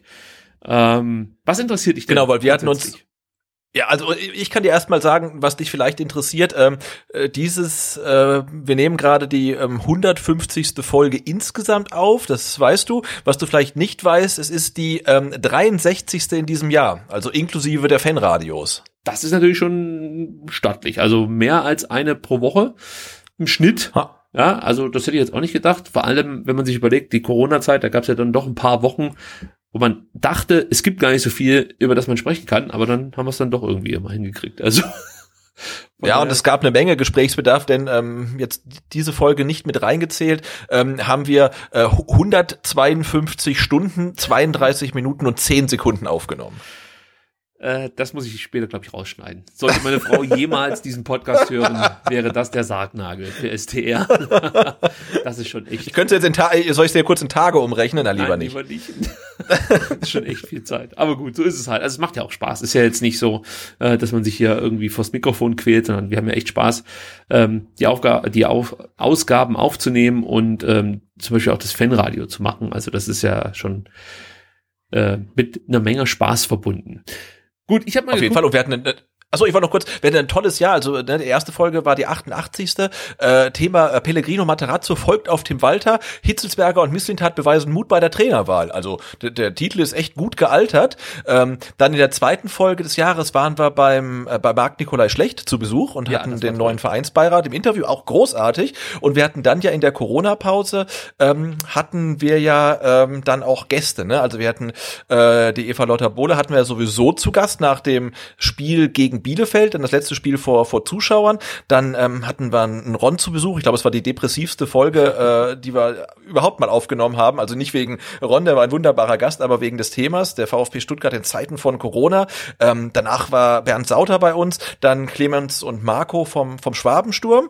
Dann hatten wir die 100. Sendung, unsere Live-Q&A. Dann hast du mal deinen 19-minütigen Solo-Gig gemacht, der Sonderweg für den Profifußball. Dann war der Kai Thomas Geiger zu Besuch, dann noch Elvia und Matthias von Hands of God. Dann haben wir ähm, 4 Minuten 20 und 18 Sekunden lang äh, Schlitti-Leaks aufgenommen mit dem Andreas K. Schlittenhardt. Und du hattest ja dann noch, vor nicht allzu langer Zeit, äh, noch den Marc Schwitzky zu Gast äh, Genau. zum Brennpunkt Berlin. Ich, das wurde es dann wirklich.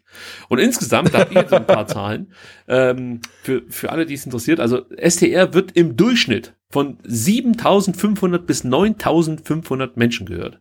Das ist echt, wenn man, wenn man sich das so überlegt, wenn Heftig. man sich mal die Leute in einem, weiß ich nicht, in einer Halle vorstellt, echt irre. Und das jede Woche. Und ähm, wie gesagt, das ist nicht irgendwie 9500 ist nicht der Maximalwert, da kommen wir nachher noch drauf zu sprechen. Das wird noch absurder. Also vielen Dank schon mal an dieser Stelle, an alle, die hier zuhören, regelmäßig. Also ich verstehe es zwar nicht, warum, aber okay. Dann ist es halt so. Ähm, wir haben über die Webseite vfbstr.de ungefähr immer so pro Woche dreieinhalbtausend Abrufe. Auch das finde ich schon absurd. Und äh, über Spotify inzwischen, das, das, da variiert es wirklich stark. Deswegen kann ich es nicht genau sagen, aber so immer zwischen drei und 4.000 Abrufe pro Woche. Also könnt, man könnte jetzt sagen dreieinhalbtausend, aber dann haben wir mal sechs Wochen in Folge 4.000 Abrufe, dann haben wir mal zwei Wochen wieder 3.000 Abrufe. Also sagen wir mal so 3.700 im Schnitt sind es bei Spotify. Und auf YouTube werden die Folgen immer noch relativ gut geklickt, würde ich sagen. Da liegen wir immer so zwischen 1.600 und 2.000 Abrufe. Äh, und für ein, ja, manchmal dreistündiges Video ohne wechselndes Bild finde ich das schon beachtlich. Also Absolut. ähm, das, das ist schon stark, ja. Und Wenn ich, wenn ich jetzt eine Folge über, über mir über einen Podcatcher abhole, dann zählt das ähm, auf die Webseite ein quasi, oder? das kommt drauf an, also wenn du es über Spotify machst, nicht. Nein, nein, klar, aber wenn ich jetzt, äh, ähm, Gott, wie heißt Bei das, Overcast weiß ich oder nicht so äh, genau, wie du willst. Das, das, das äh, ist, ist für mich nicht so ganz ersichtlich, muss ich ehrlich, äh, ehrlicherweise sagen. Das wird dann auch nochmal separat aufgedröselt, iTunes und dann auch nochmal mobiles OS und sowas. Äh, da bin ich zu blöd, um das jetzt hier einfach mal äh, direkt zu sagen. Aber ich gehe mal davon aus, dass 3500 alle Podcatcher sind. Also kann mir kaum vorstellen, dass da nochmal signifikant was dazukommt. Also ja, deswegen sind wir da ungefähr mit Podcatchern und direkt auf der Webseite bei dreieinhalbtausend, würde ich sagen. Äh, und, und jetzt kommen wir wirklich zu den komplett absurden Zahlen. Also bei den Top-Episoden 2020, äh, wo ich das jetzt mal einfach zusammengerechnet habe, dachte ich mir, was, was, das kann doch fast gar nicht sein. Ich muss noch mal nachrechnen, aber es war wirklich so. Also ich fange mal an ähm, mit der mit der meistgeklicktesten Folge im Jahr 2020 auf allen Plattformen zusammengerechnet. Das war überraschend nicht die Schlitti-Leaks-Folge, sondern die Hitzesberger, Bartstuber und Q&A-Folge im Sommer.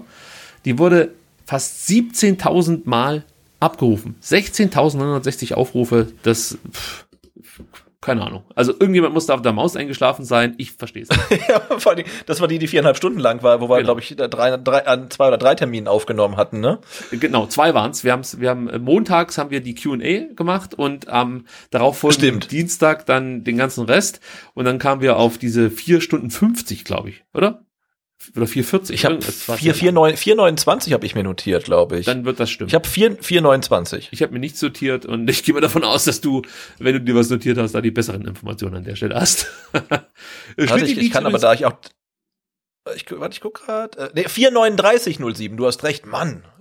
Ich habe es mir falsch notiert. 439, Macht nichts. nicht 429. Stilti liegt kurz dahinter ähm, auf Platz zwei mit 16.630 abgerufenen äh, äh, wurde 16.630 Mal abgerufen. Dann kommt Stuttgarter Guerilla-Marketing auf Kosten der VfB-Mitglieder mit 12.600 Abrufen. Dann gibt's eine Freak-Folge. Junge Wilde mischen Leverkusen auf und alte Haudegen schießen Aue ab. Mit knapp 10.000 Das war nach dem Pokal, oder? Ja, aber nach das dem macht überhaupt keinen Sinn weil die Folge nur auf VfB STR so äh, extrem geklickt wurde. Das ist die meistgeklickte Folge auf vfbstr.de. Keine Folge okay. wurde häufiger in diesem Jahr äh, ange, ange äh, oder ja angeklickt, downgeloadet, wie auch immer, wie diese Folge und das macht halt gar keinen Sinn. Äh, das ist richtig. ich weiß nicht, wie das zustande kommt. Äh, der Saisonauftakt und Bundesverdiensthits kommt dann auf Platz 5 mit 9368 abrufen. Ja, und wie gesagt, ich habe gerade eben schon ähm, erwähnt, es gibt manchmal so Eigenheiten, also gerade diese junge Wilden, junge Wilde mischen Leverkusen auf und alte Haudegen schießen Aue ab. Äh, ist wie gesagt die Top-Folge auf vfbsdr.de. Warum auch immer, Schlitti Leaks kommt dann direkt dahinter mit 7089 Abrufen.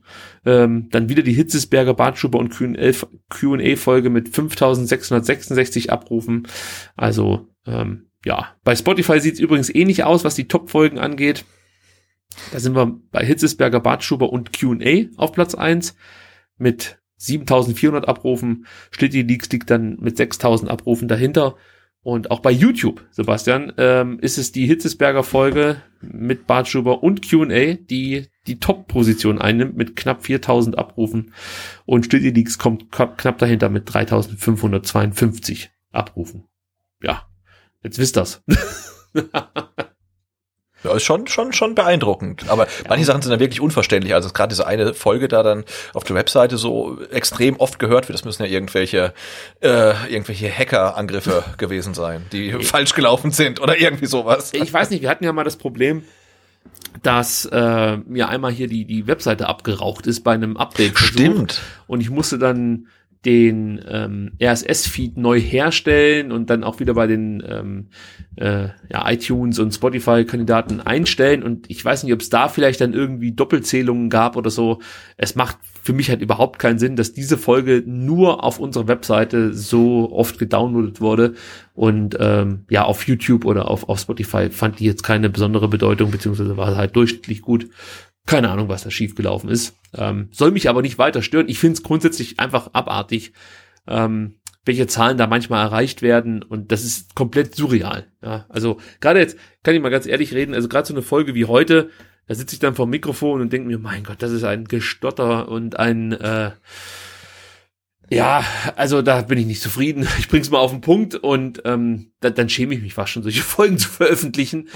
Auf der anderen Seite denke ich mir, ja gut, wir sind keine Profis und wollen einfach nur über das sprechen, was, was äh, uns Spaß macht, nämlich der VfB Stuttgart. Und dann kann vielleicht auch mal eine Folge holprig werden und eine andere ist dann etwas stringenter, besser organisiert oder da spreche ich besser als äh, jetzt eben in der heutigen Folge. Wir machen ja auch kein Sprachtraining oder sowas, obwohl das vielleicht angebracht wäre, wenn man so häufig aufnimmt. ja. ja, ich weiß nicht, hast du noch irgendwelche Statistiken, weil äh, also ich, es ist immer schwer, Statistiken irgendwie vorzulesen, weil ich weiß natürlich nicht, äh, interessiert es überhaupt irgendjemanden, ähm, Zahlen grundsätzlich vorzulesen ist sowieso schon schwierig und dazu kommt dann auch noch, dass, dass, dass ich manchmal die Befürchtung habe, dass die Leute dann zu Hause vor vom Podcast gerade sitzen und sich denken, ja, aber wen juckt? Also das ist immer meine Befürchtung, aber wir dachten, wir nehmen es jetzt einfach mal mit rein, weil ab und an kommt ja schon mal die Frage, wie viel hören euch eigentlich oder welches ist oder welche war die meistgeklickte Folge, deswegen haben wir es jetzt mal mit reingenommen. Hast du noch Ja, genau, und wir hatten ja in unserer in unserer sehr zu empfehlenden äh, Telegram Gruppe auch äh, gefragt, ob Interesse besteht. Und da war das Votum eigentlich das eindeutig, ja, es besteht Interesse und wir ist jetzt ja auch nicht dazu gedacht, uns irgendwie selber abzufeiern, aber dass man einfach mal so kurz äh, zurückguckt aufs Jahr 2020 und was passierte da überhaupt, äh, finde ich dann schon äh, nicht nicht uninteressant. Ich kann noch ganz kurz erwähnen, ähm, ich habe mir noch kurz äh, YouTube Statistiken angeguckt, weil ähm, du veröffentlichst ja nicht nur die komplette Folge da, sondern zerschneidest ja auch dann die Folgen immer noch in ihre Segmente das und nimmt veröffentlichst dann einen kompletten Tag ein, der ganze Kack. Äh, dann, dann kann, bevor du deine Zahlen sagst, muss ich mal sagen, wie es dazu ja, ja, gerne. kam. Äh, ich fand unsere Folgen oder finde sie auch weiterhin zu lang. Ihr müsst mir aber jetzt nicht schreiben, dass sie nicht zu lang sind. Das ist mittlerweile angekommen. Also wir ähm, geben uns keine Zeitlimits mehr und äh, ist halt einfach so lang, wie es ist. Ähm, aber ich dachte mir, die Folgen sind viel zu lang. Du musst irgendwie eine Möglichkeit finden, wie du das Ganze so ein bisschen zerschneidest und äh, ja, in, in ja, kleinere Häppchen anbieten kannst. Und dann dachte ich mir, ja, dann nimmst du halt immer so fünf oder zehn Minuten raus, die äh, Segment für Segment besonders gut waren oder äh, Mehrwert haben für, für jemanden, der einfach nur so einen kleinen Einblick haben möchte in dem Podcast und über was wir da so sprechen und wie unsere Meinung aussieht. Und ich weiß noch, wie ich die ersten Thumbnails dazu gemacht habe. Das war wirklich ähm, auf dem Handy mit der Foto-App von Apple. Da habe ich dann irgendwelche ähm, wie nennen sich diese Emojis, die man da so reinballern äh, kann, die habe mhm. ich da reingesetzt, äh, habe mir dann einen Titel überlegt und habe es dann direkt vom Handy ähm, hochgeladen auf äh, YouTube. Und dann siehst du halt dein Thumbnail unter diesen ganzen anderen Thumbnails von der Tagesschau oder weiß ich nicht, von richtigen YouTube-Kanälen und du denkst die ganze Zeit, das ist ja wirklich peinlich, wie das aussieht. äh, dann habe ich versucht, das etwas besser zu gestalten. Das gelingt mir natürlich nicht immer, weil äh, ich beschäftige mich mit diesem ganzen Käse ehrlich gesagt auch nicht. Ähm, aber dann fand ich irgendwann, dass die Thumbnails besser aussahen, als der Inhalt letzten Endes äh, war, weil das war halt wirklich so, dass mitten im Satz beginnt dieses äh, beginnt dieser Schnipsel und endet dann irgendwann auch wieder mitten im Satz, weil ich nicht versucht habe, da jetzt ähm, das komplette Segment zu veröffentlichen, sondern wirklich einen kurzen Teil. Also habe ich dann begonnen, die kompletten Segmente zu veröffentlichen. Und dann muss natürlich auch für jedes Segment ein Thumbnail machen. Und inzwischen sitze ich da wirklich jeden Mittwoch von, von 16 bis 20 Uhr dran, bis dann alles hochgeladen ist. Und manchmal auch länger, je nachdem, ähm, ja, wie schnell der Rechner hier äh, die Videos rausrendert. So, aber jetzt wolltest du mit deinen Zahlen äh, hier was, was, was. Äh, nee, ich wollte dann erstmal sagen, dass äh, die, die Arbeit, die du dir da machst, natürlich äh, auch Resultate zeigt, denn ähm, ich habe mir angeguckt, was denn auf YouTube ähm, am, am besten geklickt wurde von unseren äh, Videos. Und ähm, wenn du dir die Top 10 anguckst, dann sind das bis auf zwei Ausnahmen ausschließlich Transfer-Updates die ja meistens relativ kurz sind, ähm, aber die werden echt geklickt. Also das ist äh, erstaunlich. Also das einzige Video, was es da ähm, eigentlich jetzt ganz oben mit reinschaffen konnte und vermutlich auch jetzt dann als Jahressieger 2020 ähm, äh, in die Geschichte eingehen wird, obwohl es noch relativ Neues ist. Äh, aber du hast natürlich auch äh, einen genialen Titel gemacht. Intrigen, Lügen, Eitelkeiten der VfB vor der Zerreißprobe. Also ist jetzt ähm, auf Platz zwei und wird es, glaube ich, bis Jahresende noch auf Platz eins schaffen.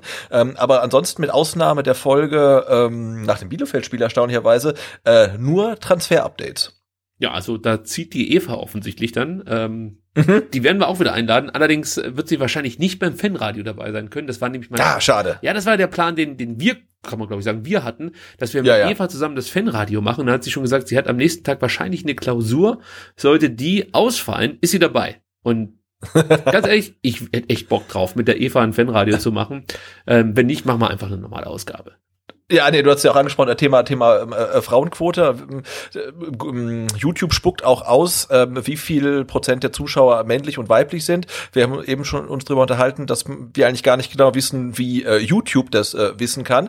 Ähm, aber gehen wir mal davon aus, äh, YouTube weiß das und ähm, äh, dann äh, muss man sagen, also äh, die Werbepartner für irgendwie, weiß ich nicht, Aftershave oder Potenzpillen oder so sollten bei uns Schlange stehen, äh, weil äh, auf YouTube äh, sind sieben 90,7 Prozent äh, der Zuschauer männlich. Das ist brutal, oder? Ja, das ist brutal. Und übrigens, damit die Werbepartner bei uns nicht Schlange stehen müssen, gibt's ja jetzt endlich auch die Möglichkeit, dass man uns ähm, ja durch Daueraufträge oder ja einfache Überweisungen unterstützt. Also bislang konntet ihr uns ja auch immer schon über Patreon und PayPal äh, ja, Unterstützung zukommen lassen, so möchte ich es mal sagen. Spenden klingt auch immer, das klingt irgendwie falsch im Zusammenhang mit einem Podcast, finde ich. Spenden.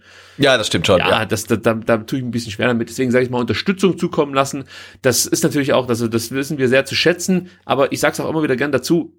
Es ist jetzt nicht so, dass es diesen Podcast nicht gäbe, wenn ihr den nicht unterstützt. Also Bitte unterstützt nur, wenn ihr Geld übrig habt und überlegt, ob ihr nicht irgendwas anderes Sinnvolles mit dem Geld machen könnt. Wenn ihr sagt, nee, äh, das muss zum STR kommen, gibt's wie gesagt die Patreon-Möglichkeit und die PayPal-Möglichkeit und jetzt auch endlich die Überweisungsmöglichkeit. Warum Überweisungen?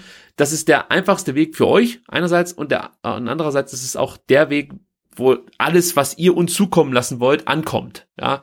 Und wenn ihr das machen wollt, wir haben die ähm, Kontodaten. Wir haben die Kontodaten auf unserer Webseite hinterlegt. Ihr findet sie auch in jeder Folge, in der Beschreibung der Folge. Also wenn ihr uns unterstützen wollt, wählt vielleicht diesen Weg, weil es keine Gebühren, äh, es fallen keine Gebühren an für uns und für euch auch nicht. äh, und die Kohle kommt direkt an. Und wenn ihr da einen Dauerauftrag einrichtet, funktioniert das genauso wie aktuell bei Patreon. Und da sind wir natürlich auch sehr stolz drauf, dass bei Patreon wirklich eine Menge Leute uns unterstützen. Und ja, wir sind da einfach nur ganz geplättet. Und mir fällt es immer schwer, darüber zu sprechen, weil ich immer das Gefühl habe, ich verdiene das gar nicht. Sebastian, vielleicht kannst du mich hier gerade mal auffangen. Nee, nee, ich, ich weiß schon, dass dir das immer schwerfällt und wir das ja auch in der Regel nicht äh, so äh, an jede Folge dranhängen, auch auch Thema irgendwie ähm, Bewertung und äh, dies und das ähm, ja. und auch wenn wir es nicht sagen. Oder wir, am besten abonnieren, wir, das finde ich immer noch am besten. Also genau, also gesagt, wenn, wenn ihr wenn ihr das uns da und da, wo ich mir denke, ja, äh, die hören dich gerade.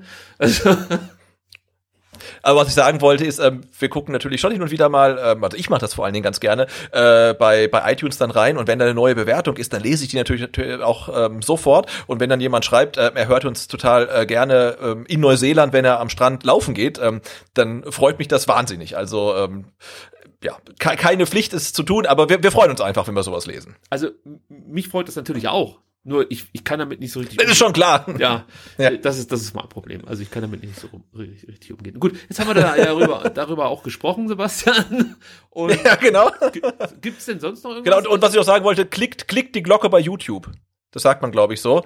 Ähm, denn ich habe auch gesehen, so. ähm, was für eine Glocke? Ähm, nur 15, nur 15,7 Prozent der Abonnenten haben alle Benachrichtigungen für den Kanal aktiviert. Das heißt also 85 Prozent haben nicht die Glocke gedrückt. Okay, jetzt, jetzt muss ich wirklich blöd nachfragen wie, wie, was für eine Glocke? Also ich äh, jetzt äh, ja, du kannst ja, du kannst ja, ich habe in letzter Zeit relativ viele YouTube-Videos geguckt, deswegen sind mir jetzt auch alle Floskeln ähm, und Aufforderungen und äh, unpassende äh, Werbeeinblendungen mit vertraut. Ähm, aber du kannst ja einen Kanal abonnieren und dann siehst du ja, wenn ein neues Video kommt in deinen Abos. Du kannst aber auch die Glocke klicken. Und wenn du die Glocke geklickt hast, dann kriegst du eine Push-Nachricht, oh. wenn äh, der Kanal ein neues Video veröffentlicht hat. Okay, also äh, meine Empfehlung, klickt nicht die Glocke.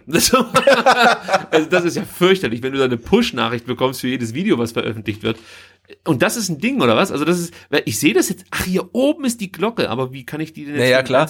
Naja, weil über so ein, wenn, wenn du jetzt halt nicht regelmäßig bei YouTube reinguckst und deine Abos reinguckst, dann kannst du ja schnell mal ein, ein Video verpassen. Aber wenn du die Glocke geklickt hast ähm, und du kriegst eine Push-Nachricht, ist natürlich der Reiz viel größer, gleich mal reinzugucken. Und deswegen mhm. wollen natürlich alle, dass die Glocke geklickt wird. Ähm, ein, ein Fakt habe ich noch. Was glaubst du denn ähm, von den Leuten, die die Videos auf YouTube gucken? Wie viele davon ähm, haben äh, VfB STR auf YouTube abonniert? Oh, ähm.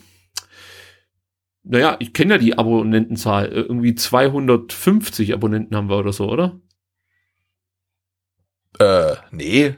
Nee? Wie viel? 2600. Ah, okay, dann ist es schon länger her, als ich mir das angeguckt habe. Ich guck das nicht an. Ich, also nicht, weil ich die Leute nicht mag oder so, sondern ähm, ich habe einfach das, das bringt mich nicht weiter am Tag. Also ich, ich lese halt dann lieber irgendwie. Äh, ja, ja, nein, das bringt doch nicht weiter. Ja. Es wird einen nur weiterbringen, wenn man jetzt die ganzen Statistiken bei YouTube nimmt und dann anfängt zu optimieren, ja. Und dann ja. sagst du, okay, guck mal, das äh, ähm, Thumbnail mit Emoji bringt irgendwie äh, drei äh, Prozent mehr als das Thumbnail ohne Emoji. Ähm, aber das ist ja nicht unser Anliegen. Aber ich finde zum Beispiel ähm, krass, deswegen habe ich die Zahl genannt. Ähm, von allen Leuten, die die Videos gucken, ähm, sind äh, knapp 70 Prozent Nicht-Abonnenten und nur 30 Prozent haben den Kanal abonniert. Das heißt also, die 70 Prozent kommen halt nicht, weil sie das in ihren Abos sehen, sondern die kommen, weil sie es irgendwo anders sehen. Ja, dann würde ich mal sagen, hallo. Lass doch mal ein Abo da und drück die Glocke. Ja, und oder auch nicht, genau. Oder auch nicht. Gut.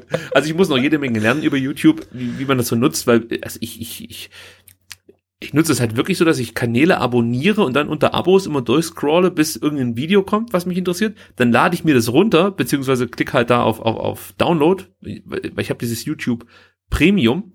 Und Premium. da fallen dann alle Videos rein, die ich halt gucken möchte. Und die lasse ich dann, wenn es mir passt, ablaufen.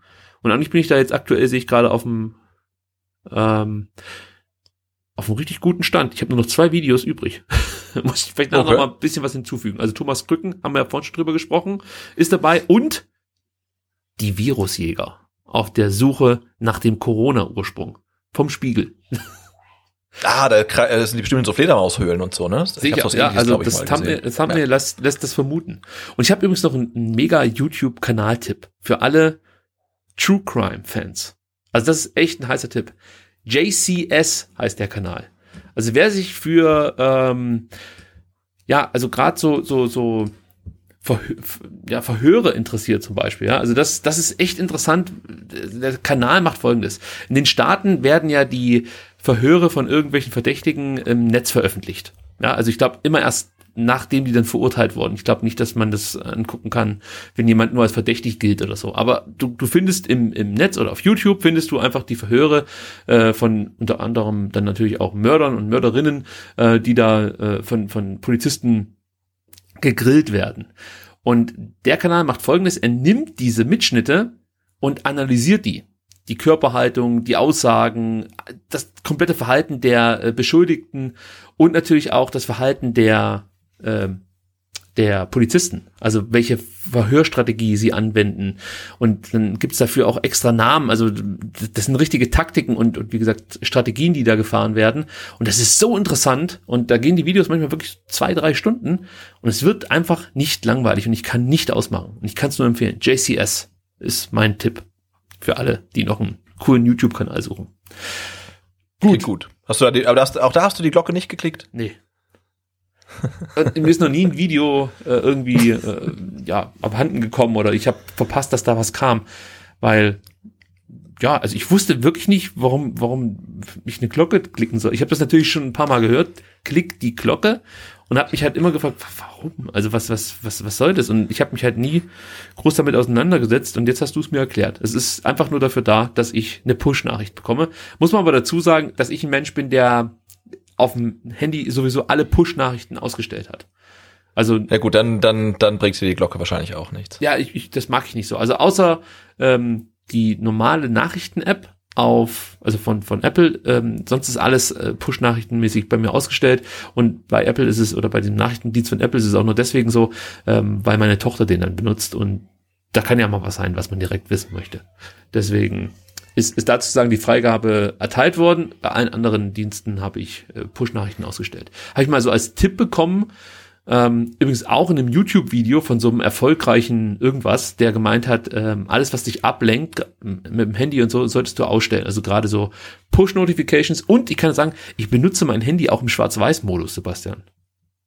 Weil hm. ich das äh, also das, wenn du die bunten Apps siehst, animiert dich das eher, dein Handy zu benutzen. Und ich versuche ja meinen ähm, Konsum so ein bisschen einzuschränken und weniger das Handy mhm. zu benutzen. Und es hilft tatsächlich. Also wenn du diese, diese Einstellung vornimmst, dass du äh, das Ganze in Schwarz-Weiß ähm, ja, ja, gestaltest, sage ich jetzt mal, dann führt das echt dazu, dass es ein bisschen langweiliger wird. Also gerade auf, auf äh, Twitter hilft das, äh, manchen Blödsinn einfach zu übergehen. Also, weil du fokussierst dich halt auf den Text. Und das ist echt ja, ja, absolut. gar nicht so schlecht. Und ich brauche das, weil mich lenkt das sonst zu sehr ab. Ich kann damit offensichtlich nicht so gut umgehen. Gut, aber jetzt haben wir es wirklich. Äh, ich komm, ich sag dir noch zum Abschluss, jetzt sage ich dir jetzt noch, ähm, wie alt die Leute sind, die ähm, SDR auf YouTube ähm, angucken. Okay. Ähm, und ich, äh, es sind ähm, 0,4 Prozent sind 13 bis 17, also eigentlich äh, gar nicht. Dann 18 bis 24, 18,4 Prozent. Äh, und dann kommt, ähm, sind knapp 50 Prozent zwischen 25 und äh, 44 Jahre. Da wird man, glaube ich, sagen, das ist unsere Peer Group. Ja, das ist unsere Peer Group und das ist eigentlich mhm. auch eine Altersrange, die passt ja überhaupt nicht, oder? Also 25 und 44, das ist ja. Äh, also ich habe nochmal, also es ist nochmal aufgeteilt. Also 25 bis 34 Jahre sind 27 Prozent, äh, 35 bis 44 Jahre sind 20 Prozent. Aber guck mal jetzt, 45 bis 54 Jahre sind es immer noch 17,1 Prozent. Also wir sprechen auch das, äh, kann man das sagen, ältere Publikum an. Ich meine, ich bin ja eigentlich fast auch schon so alt.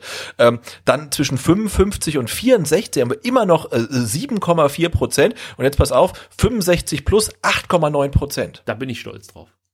Da bin ich gut, oder? Das finde ich super. Stolz drauf, ja. Ja. Also da merkt man einfach, dass ähm, YouTube in, inzwischen wirklich nicht mehr so irgendwie so ein neues Medium ist oder so, weil du merkst ja richtig, die, die ganz Jungen, die scheinen sich da überhaupt nicht mehr zu tummeln, weil da guckt ja im Endeffekt keiner mehr so ein STR-Video. Die sind wahrscheinlich alle auf TikTok. Also müssen wir wahrscheinlich. Ja, ich wollte sagen, wir müssen, noch, wir müssen noch über unsere, über unsere TikTok-Pläne sprechen, wenn, wenn, wenn du dann die Transfer-Updates äh, für TikTok aufbereitest. Oh man, ich freue mich schon, wenn ich den neuen Transfer von Eric Tommy tanze. Äh, ja, ja. dann auf TikTok äh, gucken. STR auf TikTok, ich freue mich schon. Und hast dabei noch irgendwie so ein, so ein, so ein, so ein Oktopus auf dem Kopf oder so. Gut, Sebastian, dann haben wir es soweit. Äh, Es hat mir großen Spaß gemacht. Auch die ganzen Zahlen war mal ganz interessant, äh, das zu hören. Ähm, ich weiß, was die Glocke ist bei YouTube. Das ist die Erkenntnis schlechthin dieser Ausgabe. Und ich freue mich aufs kommende Jahr. 2021 wird mit Sicherheit wieder spannend. Es stehen unter Umständen zwei Mitgliederversammlungen an. Der VfB wird wieder international spielen und den DFB-Pokal gewinnen. Was für ein Jahr. Das sind meine Prognosen. Ja, ich freue mich jetzt schon. Das wird, das wird, das, ja, es wird großartig. Es wird super. Also, also bis auf dieses Corona-Ding, aber auch das geht ja irgendwann wieder weg und äh, vielleicht können wir wieder ins Stadion und ja, ich, ich freue mich aufs neue Jahr. Ja, und ihr seid mit dabei hier bei STR. Vielen Dank dafür und wir wünschen euch eine schöne Woche. Bis bald und ciao. Macht's gut. Tschüss.